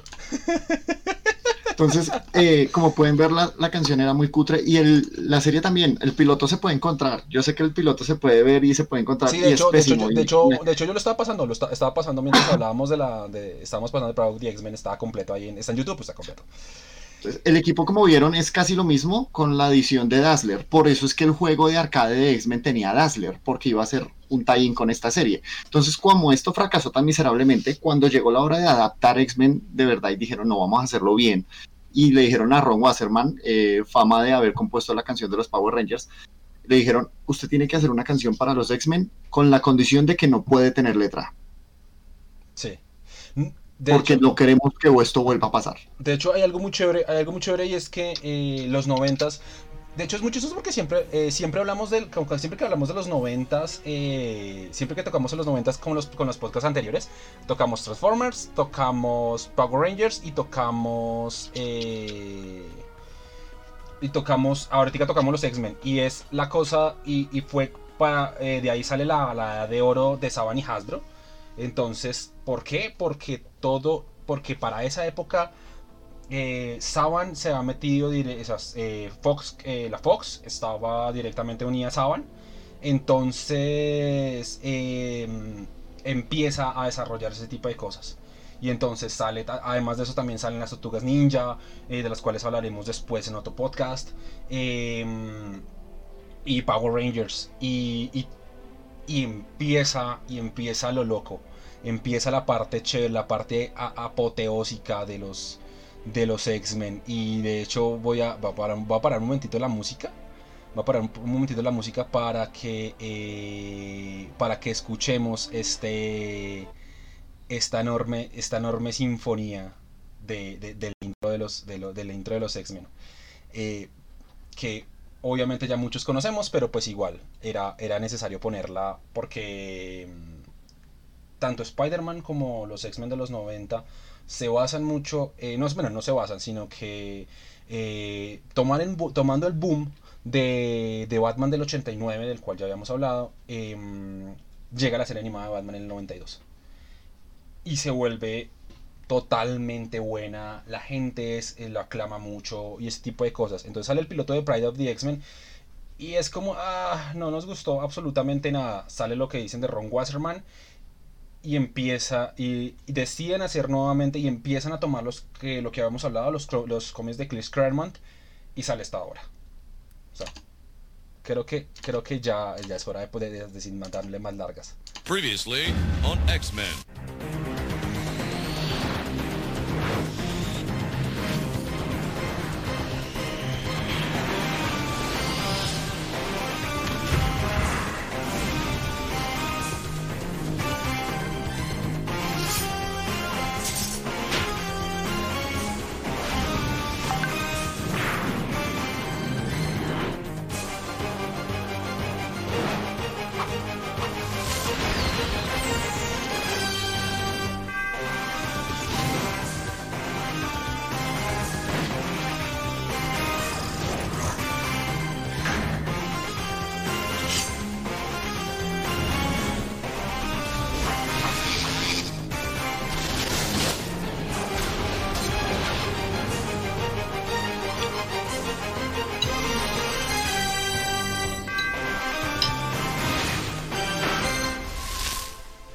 Entonces, literalmente, eh, los X-Men se vuelve. eh, se vuelve una serie brutal. Se vuelve una serie en la que eh, toda la gente estaba. Toda la gente estaba supremamente enganchada. Tanto así, tanto así que se lo vendieron al público japonés. Y el público japonés la aceptó. La aceptó Sí. mucho. Pa- pausa un momentico la música, Andor. Y, y- Sí, yo ya sé que va a porque- poner fresco. porque también voy a poner, o sea, de, tanto así que la, la intentaron vender como, la intentaron, la intentaron vender como anime, aunque, y, aunque irónicamente, eh, eh, tanto los estudios de TMS, eh, el estudio TMS es el animador de, el animador distribuidor de Balón Rojo y de Senseiya, el de los Canvas, eh, junto a otros junto a otros estudios, eh, muchos estudios coreanos animaron varios episodios de series animadas de, de, de Occidente, como Spider-Man, como los X-Men, como Batman la serie animada. Varios de esos estudios animaron esto. Y aún así eh, no se vendía tanto. Pensaban que la gente no pensaba que se, que se fuera a vender tanto los X-Men. Y hasta hubo un punto que literalmente los X-Men terminaron vendiéndose de, de vendiéndose, vendiéndose al público japonés y, literal, y literalmente salieron estos dos openings. Eh, para que los vean también, que también son, son, son vainas muy, muy buenas de ver. X メンとは悪の脅威から人類を守り人類とミュータントの平和的共存を実現するために組織されたミュータントヒーローチームである 「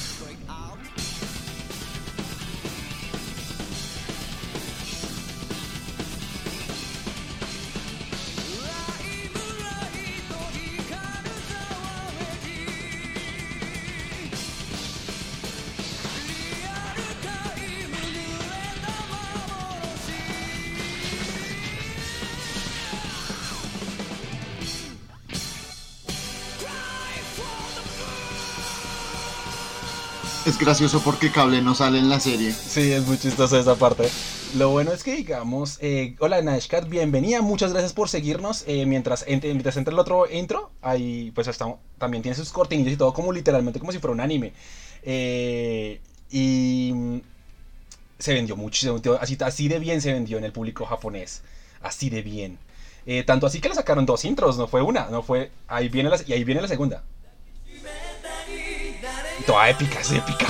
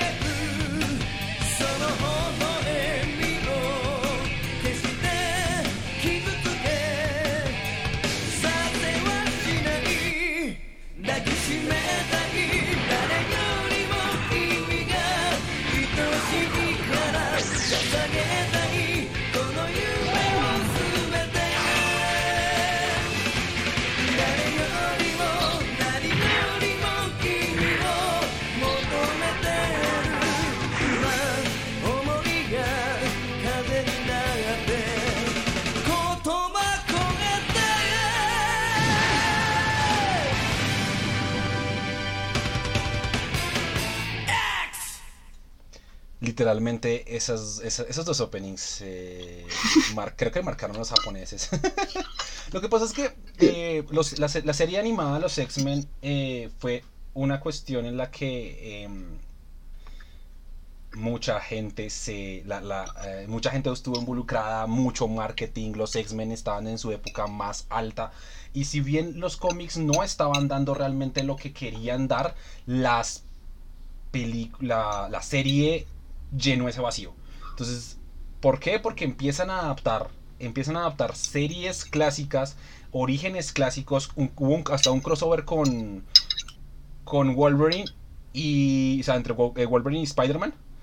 Eh, y la rompen y la rompen a lo más alto porque mm, eh, se volvería una fórmula que, que sigue que, sigue vigente hasta hoy y es tomar eh, medios animados tomar medios eh, de live action tomar películas series lo que cosa y adaptar eh, y adaptar eh, no adaptar historias originales sino hacer cosas de los cómics para que la gente vaya y compre los cómics. Entonces también hubo mucho Obviamente no eran adaptaciones tan fieles, pues por obvias razones es, muy diferente es muy diferente el lenguaje de un cómic a un lenguaje de cinematográfico, un lenguaje eh, de, de TV, pero no le quita ese, ese esfuerzo, o sea, porque realmente, digamos, en los noventas las series animadas se hacían con tanto amor, con tanta, con tanta dedicación, eh, por lo menos las series de, los, las series de cómics principalmente. Y eso, mm. Un boom completo, boom completo. Em, se, adapta, se alcanzaron a adaptar varias sagas. eh, lo- según eh, eh, Tao, Tao dice que Cable aparece en la temporada 3 o 4. Sí, pero si ustedes se dan cuenta, el segundo opening es de las últimas temporadas. Y en ese y en esos openings no aparece Cable, pero sí aparece en, los open, en el opening de la temporada 1 y 2. Entonces es muy chistoso porque no, no- Cable aparece en las temporadas que no. Que no tenía que. O sea, aparece en el opening que no debería estar. O sea, los japoneses lo metieron porque se les cantó el orto. Y de hecho creo que el diseño que sale en el opening es diferente al de la serie. Sí, sí, el diseño, el diseño es muy diferente, es totalmente diferente, pero wow. Em, de ahí, obviamente, em, eh, sale la serie, sal- eh, sale la serie, sale muy bien, sale ese tipo de cosas y, y de ahí lo que veníamos eh, de una u otra forma, eh, bien una, una, una época muy oscura, bien una- un declive de los personajes de Marvel absolutamente terrible. Y mm, pues nada, Marvel está a borde de la bancarrota. Entonces tienen que vender los derechos de sus personajes y empiezan a vender los derechos de los ex de, de los derechos cinematográficos, no los derechos totalmente, la mercancía todavía era de ellos. Eh, y literalmente como Fox Kids y como Fox Family había eh, hecho un muy buen trabajo con ese tipo de cosas, pues obviamente la, la- Fox en cine les dice como venga y porque y si, quieren hacer unas peliculitas, yo les, les doy les doy un poquito de plata, ustedes no se van a la quiebra y eh, yo hago las películas como me canta el trasero. Y de ahí salen eh, las películas de, de las, las, las primeras películas de los X-Men. Entonces, eh, la primera película de los- la, la primera película de los X-Men sale a, ini- a inicios del milenio, a inicios del, del milenio. Entonces, eh, sí, Dirigida por famoso pedófilo Brian Singer. Eh, pero sí, literalmente. Bryan Singer- y Brian Singer, creo que, creo que, o sea, si bien la película fue, la película fue bastante, bueno, no aclamada, pero sí fue bastante popular porque Fue bien recibida. fue muy bien recibida y, hasta el momento, digamos, en mi opinión personal, yo no veo por ahora, por ahora, porque no falta el que me, el que me cierre la- el hocico y me diga, no, Choi, cállate, estás mal. Eh, hasta el momento no veo a nadie todavía que sea, que se, mm, que se vea como, como, Como X-Men. como, no, como Hugh Jackman, ¿no? o sea, a Hugh Jackman no lo veo Ah, como otro, no lo veo como otro Wolverine. Yo sé que me lo van a, yo sé que van a poner mucha gente porque necesitan revitalizar la franquicia y ese tipo de Pues cosas. es que, vea, pero eh, no, no lo puedo ver. Las películas de X-Men son un producto, las, las primeras dos, son un producto muy de su época porque igual era una era muy diferente. La gente no iba a recibir tan bien como reciben ahora los trajes coloridos y toda la vaina. Pero eran, o sea, son necesarias. Esas películas ayudaron a, a catapultar el género y a convertirlo en lo que es ahora. ¿Puede ponerse musiquita ahí mientras? Sí, sí, ya, ya, ya. Eh, gracias. Eh, pero sí, o sea, como que es un producto muy de su época, pero si se- las hicieran ahorita sería como sacrilegio, porque el, hace tomando demasiadas libertades. Aunque funciona, o sea, funciona y adapta como los temas de los, los cómics de X-Men, que a mi criterio es mucho más importante, como usted puede tener una película que se vea muy idéntica a los cómics, pero si los personajes no son fieles a su a sus ideas bases, entonces usted no está haciendo nada. Superman, Batman. Eh, entonces como que creo que es por eso es que esas películas de X-Men siguen siendo valiosas a pesar de haber sido dirigidas por un maldito pedófilo y a pesar de no tener como los disfraces amarillos. Eh, porque Wolverine es Wolverine. O sea, Wolverine no se ve como Danny DeVito, pero se porta como se debería portar Wolverine. Sí, como la discriminación contra los X-Men. Y, y lo que el man hace, que es muy interesante, es que él readapta la idea de la discriminación y pasa de, de ser eh, un poco sobre la segregación a ser sobre eh, algo un poco más actual, que es la discriminación contra los homosexuales. Yo no soy una persona homosexual, entonces no puedo hablar mucho del tema, pero eh, el man genuinamente quiere hacer eso. Digamos, en X-Men 2 hay una escena literal donde Iceman está contándole a los papás que él es un, mutante y la mamá le dice, ¿y no has tratado de no ser un mutante? Y eso es como la frase de telenovela de, de telenovela gringa para, para hijo discriminado, porque la frase, ¿has tratado de no ser gay? Es algo que sí se decía mucho en los noventas. Eh, entonces como que Brian Singer dice. cogió lo que era su texto y lo volvió casi que texto. Entonces como que eh, creo que por eso es que esas películas perduran, porque los temas centrales de lo que son los X-Men siguen. A excepción obviamente de Cíclope, a quien las películas cogieron, sepultaron, lo mataron, los volvieron a sacar, lo mataron dos veces, lo sepultaron a poca profundidad, lo desenterraron, lo partieron en dos y lo volvieron a matar. Sí, básicamente. pero una, pero digamos, el digamos una de las cosas chéveres que hace, que hace eh, esas películas es literalmente mostrar, em, mostrar, mostrar similitudes con los mostrar similitudes con los cómics en el aspecto social. Entonces, sí, eh, Brian Singer afirmó muchas veces que no había leído los cómics y que no le interesaba leer los cómics. Y eso, digamos, a los fans obviamente eso les molestó mucho, pero de una u otra forma mantuvo un poco la sinergia de los personajes, eh, llevándolos a los conflictos sociales que tenían en su momento y que tienen actualmente.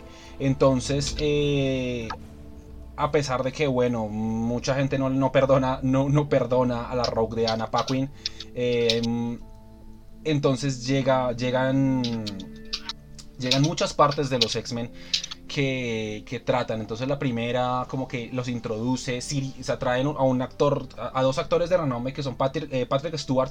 Patrick Stewart en ese momento mm, eh, era un actor de nicho, era un actor eh, conocido por Star Trek, la nueva generación, la The Next. Generation. Y Sirian McKellen era un conocido actor de... O sea, ya había protagonizado películas, pero no era tan conocido, sino eh, no era tan conocido eh, en, ese, en, ese, en ese haber, no era tan conocido por el cine. Eh, en ese momento, hey, no, sí, es que Patrick Stewart no era tan conocido, no era tan conocido en ese momento más allá que, que, Star Trek. Y Star Trek, de una u otra forma, en ese momento también eh, no sea, sí había llegado al conocimiento eh, general, pero no era, o sea, no, no al nivel que no al nivel que está ahorita, o sea, anteriormente hace 20 años no, había mucha gente que conocía a Jean-Luc Picard. Ahorita sí, ahorita, ahorita es, un, es un personaje muy aclamado y Star Trek sigue siendo una de las series de culto más importantes, pero hace 20 años no. Hace 20 años, ¿quién es ese man? Y con Sirian McKellen, él era un actor muy renombrado, pero era principal de teatro. Entonces, llegan y llegan y llega con dos películas. O sea, no solo, no una, sino dos. Magneto, por el lado de los X-Men, y Gandalf por el lado del Señor de los Anillos. Entonces empiezan a hacer un renombre muy brutal. Y obviamente traen muchos actores, eh, muchos actores de mm, que no son tan conocidos, pero que empiezan a hacerse nombre. Entonces James Marden, eh, Hugh Jackman, eh, Halle Berry, eh, La de Jean Grey, que yo no sé cómo se pronuncia. eh, sí, tampoco es que no- tengo, tengo- tengo- ¿cómo es que? Es algo con F. eh, Famke Janssen, una cosa así se me olvidó. Sí, es que es difícil. Sí, es que no sé cómo se pronuncia. Eh, Famke Janssen, creo que sí. O sea, se, se- se- el- perdón si lo pronunciamos mal, pero es que eh, los nombres, somos malos con los nombres, con los, con los nombres eh, extranjeros. Eh, De hecho, es interesante eh, porque Hugh Jackman originalmente no iba a ser Wolverine. sí, sí. Eh, originalmente iba a ser el man que hace de villano en Misión Imposible 2. Ah, Pero sí. el man dijo, no, no, no, yo prefiero hacer Misión Imposible 2, que probablemente va a ser mejor película que ser Wolverine. Y todos sabemos lo icónica y buena que es Misión Imposible 2. Ah. De hecho, eh, bueno, que, otra parte del cast ahí está, o sea, es- en la primera de X-Men está Rebecca Romijn, que bueno, después de X-Men no la vemos tanto, está Sean Asmore, que ese sí lo vemos, eh, lo vemos en Alan Wake, ah no, es, no es en Alan Wake, sino en Quantum Break, en el juego Quantum Break. Eh, está, eh, bueno, en las posteriores películas está el, eh, entra Ellen Page, entra Liv Schreiber, bueno, pero esa, esa entra en una película que odio. Eh, Kelsey Grammer, Kelsey Grammer es la voz de Bob Patiño. Eh, Ray Park, Ray Park que salió en La amenaza fantasma, que él era Darth Maul. gracias, Darmaul. Eh, entonces eran personas, era, era gente que o sea, le, dio, le dieron mucha oportunidad a cast nuevo, a, a cast que la gente no conocía tanto y entraron muy bien y, y, y la película la, la- la rompió mucho. La rompió muchísimo eh, en los fans. Entonces, eh, sea, los de teatro terminan siendo mejores actores. Trabajar en teatro requiere más talento actoral. Sí, sí, es muy cierto. Sino que en esos momentos eh, a lo que me refería no era tanto la, el renombre que tenían, la, la calidad de, ac- de actuación, sino en el momento en que eh, en ese momento a Sirian McKellen y a Patrick Stewart no los conocían tanto como, o sea, no, eran, no, no tenían ese renombre así como, wow, la popularidad de la gente. Ahora, si cada vez que dices Sirian McKellen siempre vas a pensar en Gandalf o vas a pensar en Magneto. Por lo menos eh, si eres fan de la cultura pop. Eh, o si tú vas a pensar en Hugh Jackman, vas a pensar en Wolverine. eh, y, o trabajos más recientes, bueno, y... en cambio, con y James Marden también lo mismo. O si eres un poquito, o, o sea, es como, eh, de hecho, uno, uno, yo, uno mira, por ejemplo, Sonic la película y uno dice como, ese man no es Cíclope. El, el que era el, el- amigo de Sonic. era Sí. James Marden. Entonces eh, eran, eran actores que tenían muy poca trayectoria, muy poca trayectoria en cine o en televisión y que se fue, se fue exponenciando mucho. Em, bueno, la primera historia es la consolidación de los X-Men. La segunda historia, la de X-Men 2, es la eh, God- eh, lo que estamos diciendo de God, eh, God Loves Man Kills, Kills. que estuvo que ahí sí se, se supone que dice que Bra- Brian Singer dice que no leyó los cómics, pero pues la, la adaptación no fue tan tan ajá. Si no los de Joel, los de Joel, escritor del guion. escritor, sí, pero alguien no lo había escrito. Y luego viene como una, un declive, o un- vienen dos, dos películas que son un declive absurdo para los X-Men, que son The Last Stand y X-Men y Wolverine y Origins Wolverine. Y es que la razón por la que eh, Pedófilo Singer no volvió para dirigir X-Men 3 es porque el man se fue a Warner a dirigir Superman Regresa. Entonces como que Fox no podía esperarlo y dijeron, no, esta película toca, toca hacerla con alguien más.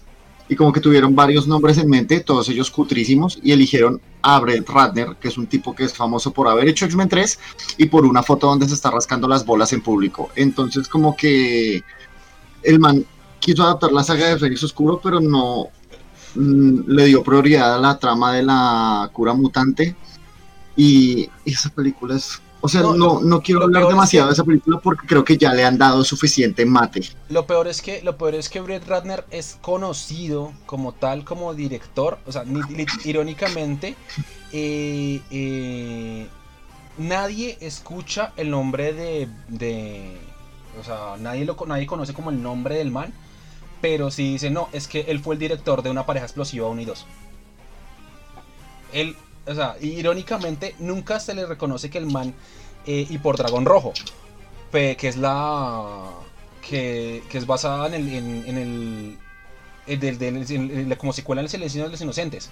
Entonces, pero Red Dragon no fue tan tan tan tomado en cuenta a pesar de que estuvo bien y las dos películas de de una pareja explosiva nadie las nadie las toma en cuenta. O sea, no, o sea, no- nadie, es como, ay, que, de- o sea, nadie, nadie va a decir, nadie va a decir, no, es que una pareja explosiva fue dirigida por Brett Ratner. Chévere. No, realmente no, no, o sea, ni siquiera se o sea, me tuve que wikipediar para saber que, que estaba, eh, que él Y es que como que no son talentos transferibles, como que...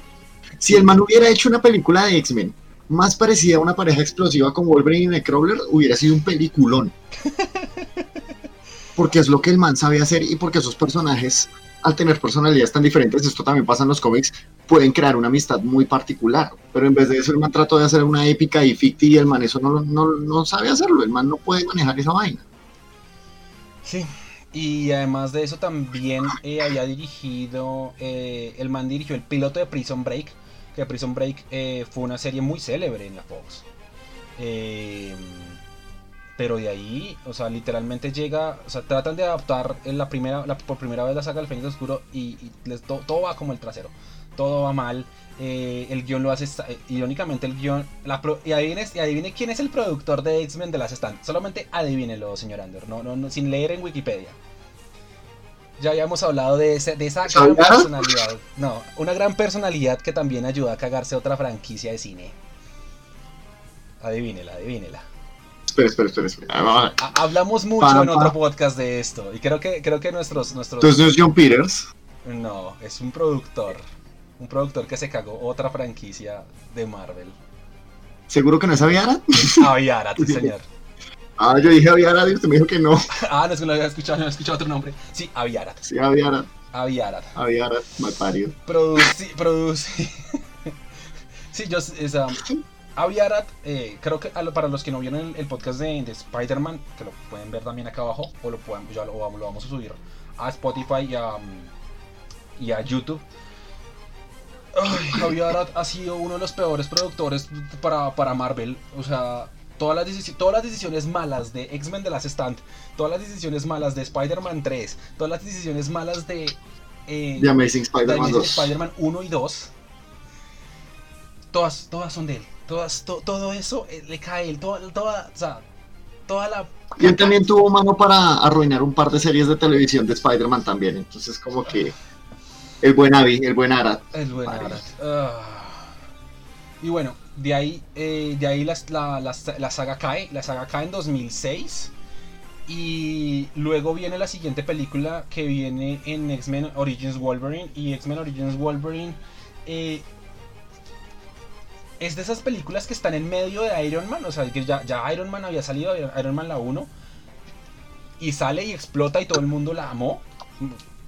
Eh, y salen con esto. O sea, eh, salen, sale, Batman, Inicia, sale eh, X-Men Origins, Wolverine, sale, de, de hecho, de, la, de Last Stand es de 2006, que va después de Batman Inicia, donde le dan una rehabilitación a Batman. Entonces se dan cuenta que, la, que, el, que el cine de superhéroes empieza a funcionar con Batman Inicia y llega, llega X-Men de Last Stand y termina de decir, y, y- y empieza otra vez el sepulte.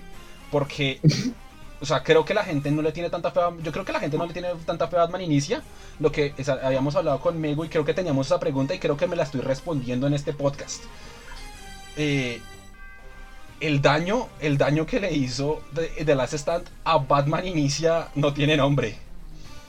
Y luego sale, obviamente, sale eh, Iron Man y sale eh, el Caballero de la Noche.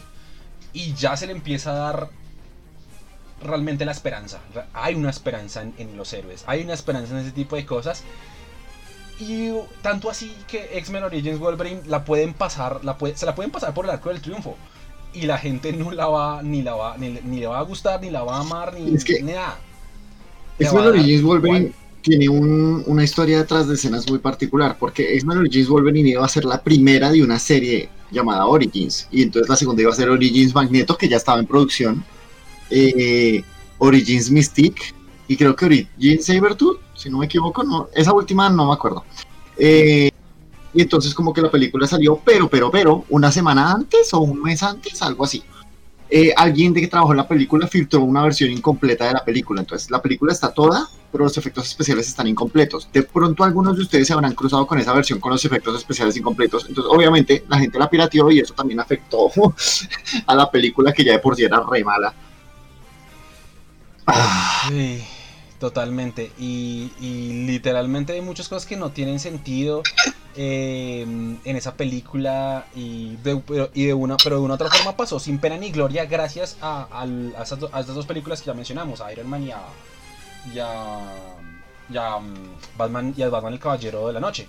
Entonces, eh, ya su siguiente adaptación al cine, eh, que sale el mismo año que Capitán América, el primer Vengador, y es eh, para mí para para mí o sea, es mi opinión personal no sé qué piense Andor pero para mí es de la, de la mejor adaptación de las mejores adaptaciones que ha tenido X-Men por, por no decir la mejor First Class. First Class para mí First Class es del es algo que que salió tan bien que todo lo que todo lo que tenía que hacerse bien se hizo bien y, y es primero por, por su director segundo por los segundo por, por los actores tercero no sé todos todo todo fue todo funcionó tan increíblemente bien Eh, obviamente eh, mencionando mencionando un poco eh, el director el director es Matthew Vaughn Matthew Vaughn eh, para los o sea, otras películas de referencia son eh, Kingsman Kingsman eh, Kick-Ass. Kikas. Entonces, el tipo sabe hacer violencia. El tipo sabe hacer y hacer una historia que te, que te prenda rápido. Que te vaya tomando en cuenta eh, hacer, hacer cosas. em, cosas muy dinámicas, cosas muy. mu- eh, montajes musicales, por decirlo así, porque pues eh, la, la escena de entrenamiento era como un medio montaje musical interesante. Pero, mm, pero, así, pero lo ha- haciéndolo muy bien. En la producción vuelve a estar Simon Kinberg, que es el mismo de X-Men 3, pero. Y en la producción nuevamente está Brian Singer, no entiendo por qué, pero pues, ajá. Eh, y la hacen muy bien, literalmente la hacen. eh, el mismo Matthew Vaughn está, está metido dentro, de la, dentro, del, dentro, del, dentro del guion y pasan a ser una película bastante interesante, pasa a ser una película eh, interesante, que obvia- y obviamente No, y es no, que- no- no trata de los no trata de los mismos X-Men, obviamente sí trata de sí trata de Magneto y de o sea, trata de los orígenes de Magneto y de, y de Charles Xavier. Entonces está James McAvoy como como Charles Xavier y está Michael Fassbender como Magneto. Eh, Fassbender ya había estado en, eh, en Malditos Bastardos, Bastardos o Bastardos sin Gloria. Eh, James McAvoy tenía, ya tenía otras opciones, lo, lo mismo que decía Natsumi, que tenía otras cuestiones en teatro, sino que y ya había estado en eh, El último rey de Escocia, en Wimbledon, eh, pero pues solamente como personajes pequeñitos, o sea, tampoco tenía que tuviera mucho renombre, sin tener más renombre en teatro, y Michael Fassbender había hecho como un par de escenas en, en, en Malditos Bastardos. Era, pero era más, eh, era, estaba muy, mucho más conocido por, por, otro- por episodios de otras series otras cosas, era más, también más un actor de tele, porque estaba en, en Band of Brothers, por ejemplo. Eh, y en 300 también estaba, ¿no? También estuvo en 300. Ujú. Eh, entonces Y- era conocido por eso. Entonces, como que esto es un reboot. Esta película fue hecha como un reboot. Por eso es que la creación de Cerebro no calza con la X-Men 1 y, y cosas de ese estilo. Y el plan de Matthew Vaughn era que si esto salía bien, él iba a hacer una trilogía. La segunda película no sé de qué se iba a tratar. Y la tercera, que la, la idea que tenía para la tercera película era traer al casting original y hacer días del futuro pasado. Pero entonces la productora eh, dijo, uy, no, no, no, no, pero es que eso suena re severo, hagamos esa, hagamos esa. Y el man dijo, bueno, está bien, hagámosla y aquí está el guion donde Magneto va a matar a Kennedy. Entonces le dijeron, no. Y el man dijo, mmm, ay, tengo que ir a hacer Kingsman por allá. Entonces yo me demoro, entonces hagan la película sin mí. Y se fue a hacer Kingsman. Y como resultado trajeron a famoso pedófilo Brian Singer a encargarse del proyecto. Pero antes de eso, eh, hay otra película que salió, eh, otra película de Wolverine, que es Wolverine va a Japón. Eh, de Wolverine o Wolverine va a Japón o Wolverine inmortal o casi me matan por marico. Eh, que- Sí. Entonces es básicamente vuelven a traer a Hugh Jackman. Hugh, Jackman es un token de, o sea, es un token de calidad, es un sello de calidad, es el, es el, es el sello de oro de Nintendo, eh, pero en, pero en los X-Men. Entonces sabían que, iba a que, que iban a traerse y traen al director James Mangold. James Mangold, eh, él hace las, él hace las dos últimas películas de Logan, o sea, de tanto de Wolverine como Logan y y lo ponen directamente como part, como le crean parte de una historia. Entonces nuevamente eh, lo hace, eh, va a Japón, él ya estuvo en Japón por la por la Segunda Guerra Mundial porque era él, fue un prisionero de guerra en él fue un prisionero de guerra en, en Nagasaki y entonces él protege a un soldado japonés y ese tipo de cosas y luego eh, lo busca eh, obviamente él tiene muchos problemas con respecto a Jean a, a la Jean Grey que mató en X-Men en X-Men The Last Stand y entonces empieza lo de Yukio bueno es esa es otra Yukio cierto la, la, Sí. la- es otra Yukio cierto No trate de encontrarle sentido a la línea de tiempo de las películas de X-Men porque no va a poder. sí es, es complicado No se mate la cabeza. Entonces, eh, la historia es un standalone totalmente de Wolverine, pero es muy buena. O sea, para mí, o sea, para mí es, es una historia en la que eh, ponen a Wolverine en una, eh, en una historia totalmente aparte, bien, es- y bien escrito y bien dirigido, literalmente pueden hacer una, una vaina muy bien. Y, De hecho, y tiene- se basaron nuevamente en el, en y se basa en el Wolverine de Chris Claremont, entonces nuevamente, eh, nuevamente... De hecho, copia, copia directamente una de las escenas que es donde le botan muchas flechas. Y aunque James Mangold quería hacer muchas otras cosas más, él quería que esta fuera calificación de hecho. Y el estudio le bloqueó mucho el, el paso y el man quedó como, bueno, está bien, pero algún día sí me gustaría hacer una película de Wolverine en mi ley y, y que quede bien bonita sin que me estén jodiendo la hijo de perra existencia. Y pues ya veremos qué pasó con eso, ¿no? Sí, entonces Wolverine es, eh, o sea, creo que con First Class y The Wolverine eh, se hacen dos películas bastante buenas que la gente que la gente les gusta. Obviamente no están tan bien adaptadas, o sea, siguen siendo adaptaciones libres por eh, adaptaciones libres sobre todo por, la, por, por parte de la producción, pero no les quita ese, esas ganas de seguir de seguir haciendo. Que de todas maneras como que tratan de competir con el como el MCU que ya se está armándose, ya de Wolverine está es un post Avengers, entonces si bien también pasa medio medio de agache, no deja de ser, no deja de ser buena y no deja, y no, y no, y no, o sea, no perdió, no perdió credibilidad eh, como película. Entonces, eh, y de ahí, obviamente, mientras, mientras estaba haciendo de Wolverine, al año siguiente sale Días del Futuro Pasado. Y. Y. Y si bien. no es Días del futuro pasado. Días del futuro pasado. eh, hay gente a la que le gusta mucho, hay gente a la que no le gusta. A mí me parece que está bien, eh, pero sí me parece que la película pierde mucho eh, al remover a, a Matthew Bond de la dirección, al no dejar que la historia del man ocurriera como el man estaba diseñándola. Y esencialmente, mi problema más grande con esta película es que, uno, claramente estaba, la idea estaba diseñada para ser el final de la franquicia de X-Men. Y no fue el final de la franquicia de X-Men. Dos, eh, que hacen un esfuerzo muy paila por hacer que todo vuelva al status quo en vez de crear un nuevo status quo. Eh, y tres, que con esto empieza. eh, a ver. Matthew Vaughn estaba haciendo que los trajes de los X-Men se vieran como X-Men. El casco de Magneto era igual al de los cómics, pero de color negro, y al final de la película lo vuelve en rojo. Y entonces cuando vuelve Brian Singer, vuelve a vestir a todo el mundo de negro, vuelve a ponerle a Magneto un traje supremamente opaco y trata de dárselas de hombre súper serio en un mundo donde ya vimos a Chris Evans vestido en una malla azul y verse cool en el proceso. Entonces como que X-Men Días del Futuro Pasado es una película de 2008 lanzada en 2014. Sí, sí, sí. Y, y obviamente también ya se empieza, ya se empieza a ver, eh, digamos, eh, que ya la carrera actoral de varios ya estaba, ya estaba en, una muy buena cúspide.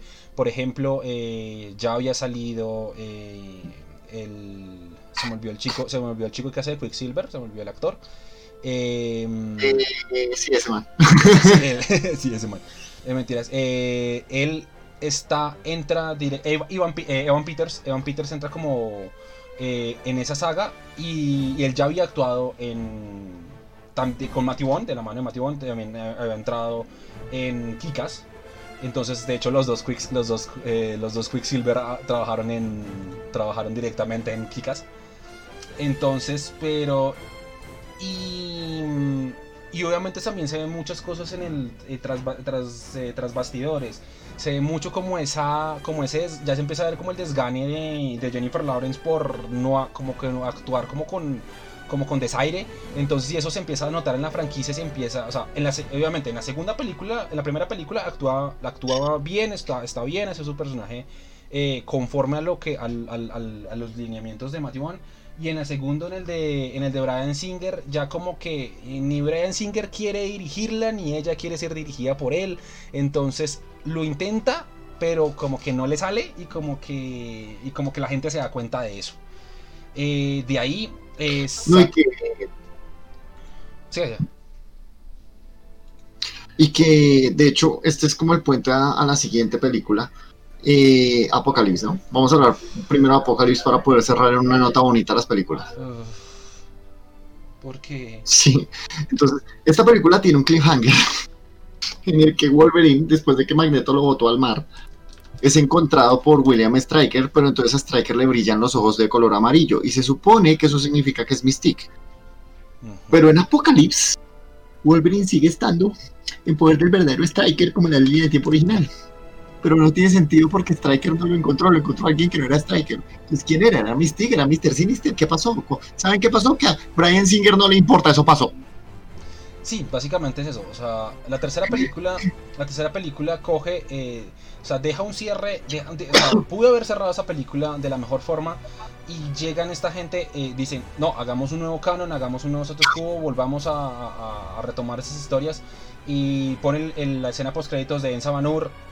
Creo que todo lo de Ensa Banur funciona en las escenas post créditos.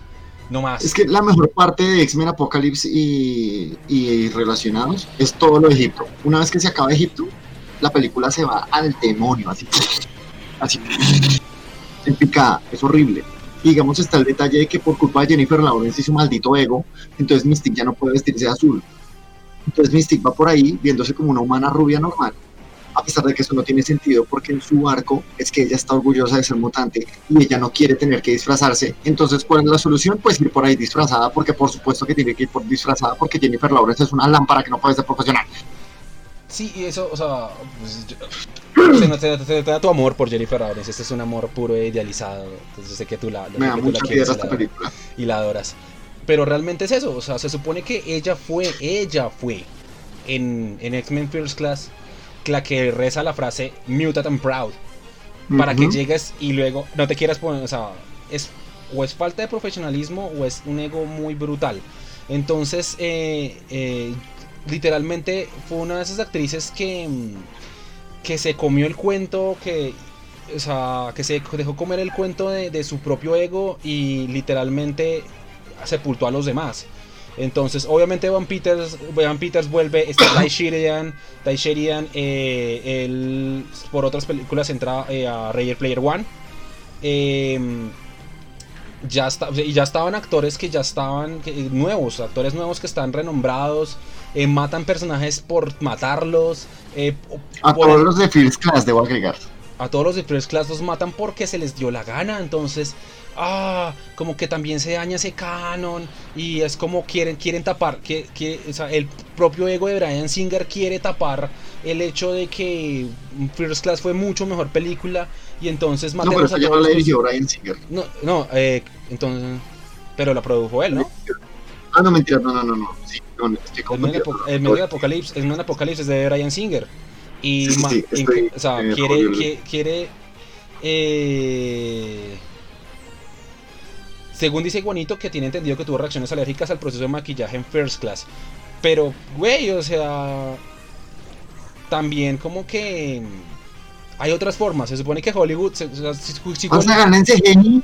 si, Holly- si Hollywood tuvo la plata, la suficiente plata para desaparecer el bigote de un tipo que quería irse, que, de- que- que tenía que mantener el bigote porque si no lo demandaban, le, le mandaba un contrato con Misión Imposible. Pueden, o sea, podían hacer hecho un maquillaje, podían haber hecho CGI, podían haber hecho ese tipo de cosas. Eh, gracias, sí, ya, ya vamos, eh, terminamos cerrándolo las películas y y yo creo que esto merece una segunda, una segunda parte, pero ya despuesito, porque vamos a darle con, con- solamente con Tormenta la próxima semana. Eh, pero pues cerremos, empecemos a cerrar eh, el tema de las películas. Eh, con Pues Apocalipsis. bueno, no.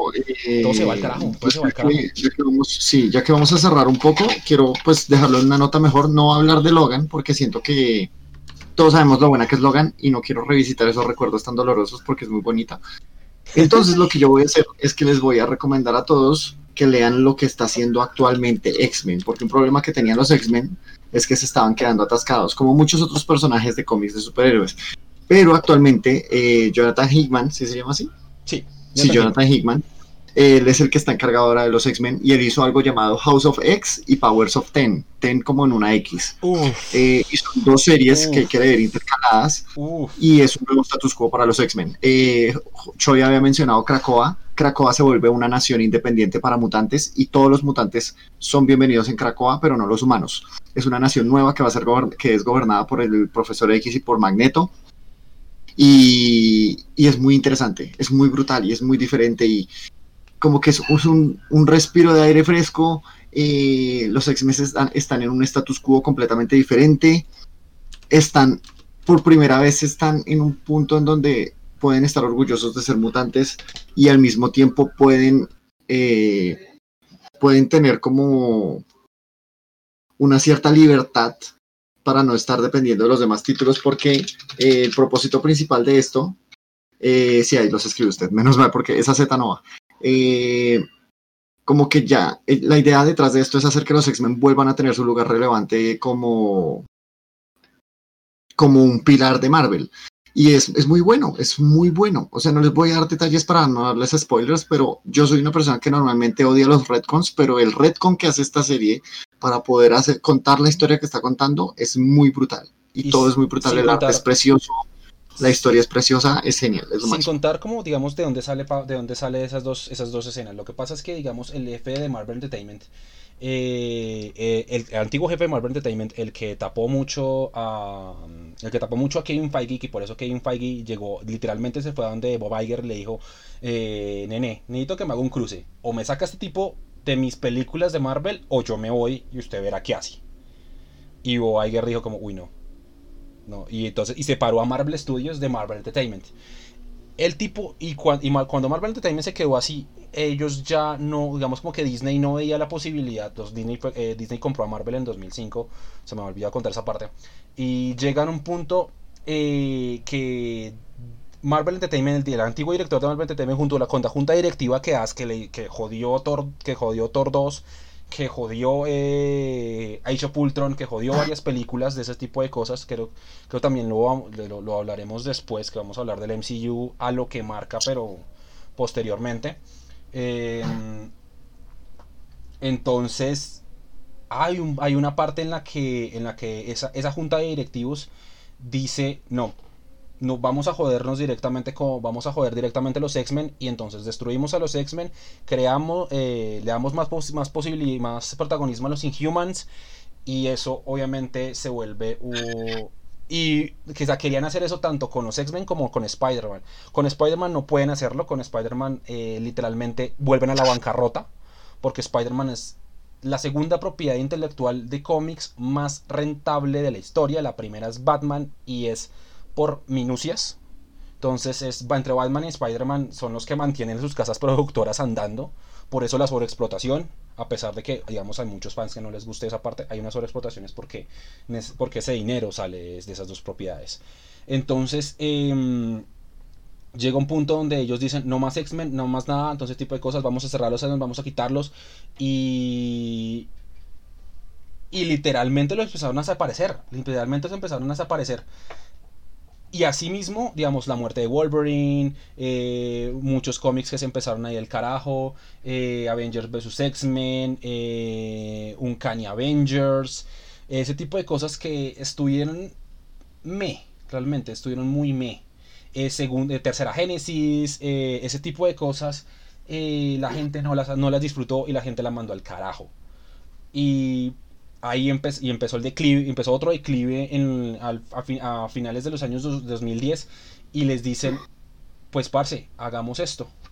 Nosotros reímos a los X-Men, contratan a Jonathan, eh, Jonathan no me acuerdo en qué estaba antes, pero lo mandan directamente a los X-Men y, les dicen, venga, hagamos esto, hagamos de for- eh, revivamos de la mejor forma a los X-Men y miramos a ver cómo funcionan. Si funcionan, obviamente, pues para hacer la presión para, con respecto a Fox.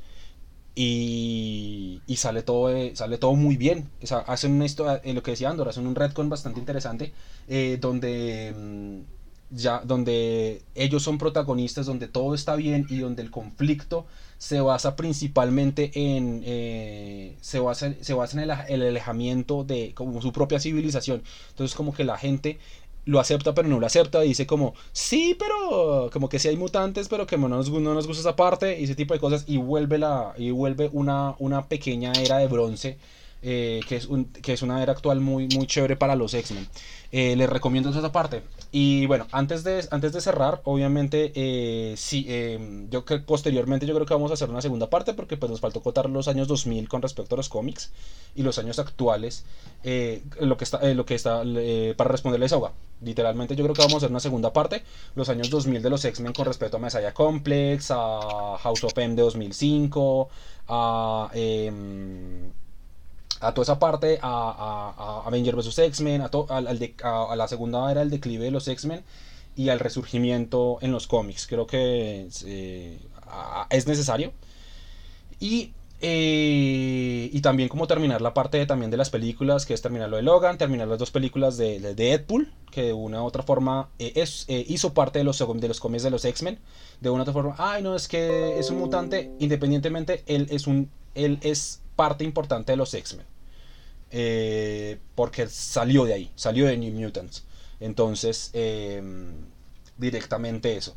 Eh, y terminar de hablar de las películas, hablar de los, de los videojuegos, porque directamente, eh, por ejemplo, X-Men Origins Wolverine, eh, la adaptación del videojuego salió muchísimo mejor que la película, es muy bueno. Eh, y hay mucho y, esperar y el futuro, por lo menos el futuro es brillante para para para mm, para Marvel. Por, respecto a los X-Men, el futuro es muy brillante. El futuro es muy brillante.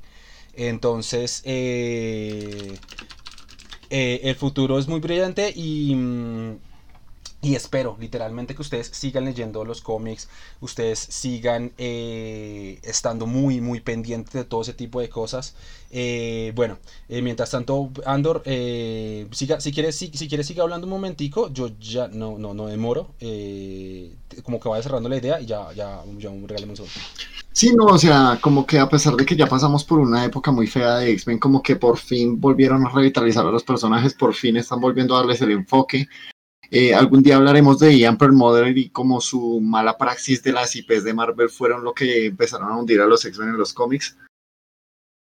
Y eso, como de verdad leanse House of X y Powers of Ten, son dos series que toca leer intercaladas entre sí. Es importante leer ambas para poder entender todo el evento. Es un muy buen evento, es una de las historias más innovadoras que yo haya visto en mucho tiempo en lo que respecta a cómics de superhéroes. Y sí, esa es mi recomendación enorme y maravillosa y súper chuli, puti fantástica. Eh, no, yo creo que en una segunda parte tocaremos temas como lo de House of M y otros eventos más. Eh, probablemente hablaremos ya más extensión de Logan, que es probablemente una de las mejores cosas, y trataremos de enfocarnos también un poco en cómics nuevos, porque pues una cosa muy fea de cuando se habla de cómics es que la gente se enfoca en cosas de los 80 para atrás, y pues eso está bien, está bien recordar esas historias icónicas, pero ha habido muchas cosas que han pasado desde entonces. All New X-Men de Brian Michael Bendis también hay que tocarlo. Eh, no hablamos de los Ultimate X-Men, no hablamos de los videojuegos de X-Men. Es que X-Men es una IP muy grande y en general estas IPs necesitan como... necesitan mucho, mucho espacio para poder extenderse y para poder explorarlas correctamente. Entonces sí, como que es eso. Y sí, la prioridad es como entender que los X-Men son una parte importante de Marvel y que no hay que como que ignorarlos. Yo desconozco cuáles serán, pues creo que todos desconocemos cuáles serán los planes de, de Marvel Studios para, para los X-Men, a ver qué es lo que van a hacer, porque igual es, es muy difícil adaptar X-Men otra vez. Eh, y ya, vamos a ver qué pasa. Ese, ese sería como, como el asunto. Eh, la idea es, eh, ya que alguien menciona lo de repetirse los podcasts, estamos tratando de volverlos a subir todos. El problema es que con el de Transformers del fin de semana pasado, mi micrófono todavía no había llegado, entonces tuve que usar otro micrófono y se oye horrible. El audio de ese podcast quedó horrible. Estamos hasta planteándonos rehacer el podcast de Transformers otra vez. Obviamente no, no, no muy pronto, pues porque sería, ustedes estarían escuchando lo mismo una y otra vez pero sí como que, entonces por eso es que algunos no los hemos subido todavía a Spotify y a YouTube, porque la calidad del audio está muy fea y pues arreglarla es un poquito complicado. Y eso, eh, recuerden que ustedes en este canal de aquí, el, canal de Choi Koguma, pueden seguirlo para poder verlo jugar, y verlo streamear, verlo hablar de, de- de manga. En Instagram, de hecho, está subiendo eh, videillos de manga y demás. Eh, a mí me pueden encontrar en, ¿Creen que el punto de partida para X-Men en el MCU de alguna forma sean los New Mutants? Si es que algún día. No creo. Yo creo que New Mutants la están tratando de sacar, uno, porque se ha vuelto súper mítica, y dos, porque ya estaba terminada. O sea, la película ya estaba, ya estaba lista. Sí, como que lo que ellos tuvieron que hacer, creo que fueron rerodajes o solamente reediciones. Pero sí, o sea, la, la razón principal por la que la están sacando es porque la película ya estaba hecha y no sacarla sería una pérdida de plata. De hecho, técnicamente Disney no tenía que sacar Dark Phoenix tampoco, pero la película ya estaba lista. Y toca sacarle provecho, ¿sí? Como que no, eso es una plata que se va a perder. Entonces, como que porque igual, a pesar de que no es Fox, es Disney, Disney es dueño de Fox. Entonces, si Fox perde, perdía esa plata, Disney perdía esa plata. Entonces, ellos tenían que sacar la película. Igual también debe ser una forma de, de tantear aguas, porque desde Avengers Endgame, ustedes no sé si han visto, pero como que la idea de otra película normal de Marvel como que no, es, no se siente tan atractiva. Entonces, como que ahora les toca a ellos plantearse qué van a hacer para que las cosas sean un poco diferentes, para que destaquen y tal vez explorar ese tipo de historias vaya a ser eh, una particularidad. Hay mucha gente que está conversando sobre qué va a pasar con Deadpool, porque Deadpool también es una IP muy fuerte y yo sé que Disney no va a dejar morir a Deadpool. Y ellos están conscientes de que si lo vuelve PG-13 la gente automáticamente va a perder el interés. Entonces, como que este es el momento en el que Marvel tiene que tantear las aguas, New Mutants también va a servir para eso, para saber qué van a hacer. Y que igual X-Men no pueden hacerlo de la misma manera en la que han hecho las otras películas. por la pelea de derechos mutantes, la chica ardilla no es mutante, pero tampoco es inhumana. Canónicamente no se sabe qué es LOL. bueno, entonces, eh, ahora que ya llegó Choi, vamos a, a ir cerrando el podcast. Bueno, eh, nuevamente, eh, un dato curioso por la pelea. Ah, ya, ya habíamos hablado del, del dato curioso. Eh, Sí, ya, ya, ya, ya cubrí todo. Sí. Eh, son una gran audiencia a todos ustedes, muchas gracias. De hecho, sí, muchas gracias. Realmente, eh, bueno, mu- muchas gracias a todos. Nuevamente, eh, Andor, lo voy a colocar las redes de Andor. Búsquenlo. Ah, ah, creo que toca que lo busquen en- por Twitch por Andor Robotnik, no por Andor Sandwich. Eh, nuevamente dejo mis redes sociales, nuevamente eh, y los voy a dejar, los voy a dejar directamente con las redes de Yesa también, porque pues está haciendo con su, como su canal. Eh, así que bien, muchas gracias a todos. Yo soy Choi, Andor, muchas muchas gracias a ustedes. Yo fui Ando Robotnik. Recuerden que en mi canal de YouTube, eh, Ando Robotnik de Friki con Barba, yo estoy hablando de cómics. Entonces, si quieren recomendaciones de este tipo, allá van a estar. Sí, eh, y, y muchas gracias a todos ustedes. Aquí estaremos la próxima semana con otro podcast de estos. Sí, vamos a hablar directamente de Tormenta. Entonces espero que les vaya muy bien. de- les deseo todo lo mejor. Y mm, feliz, feliz fin de semana. Los voy a dejar con Isyesa. Así que, chao, Lin.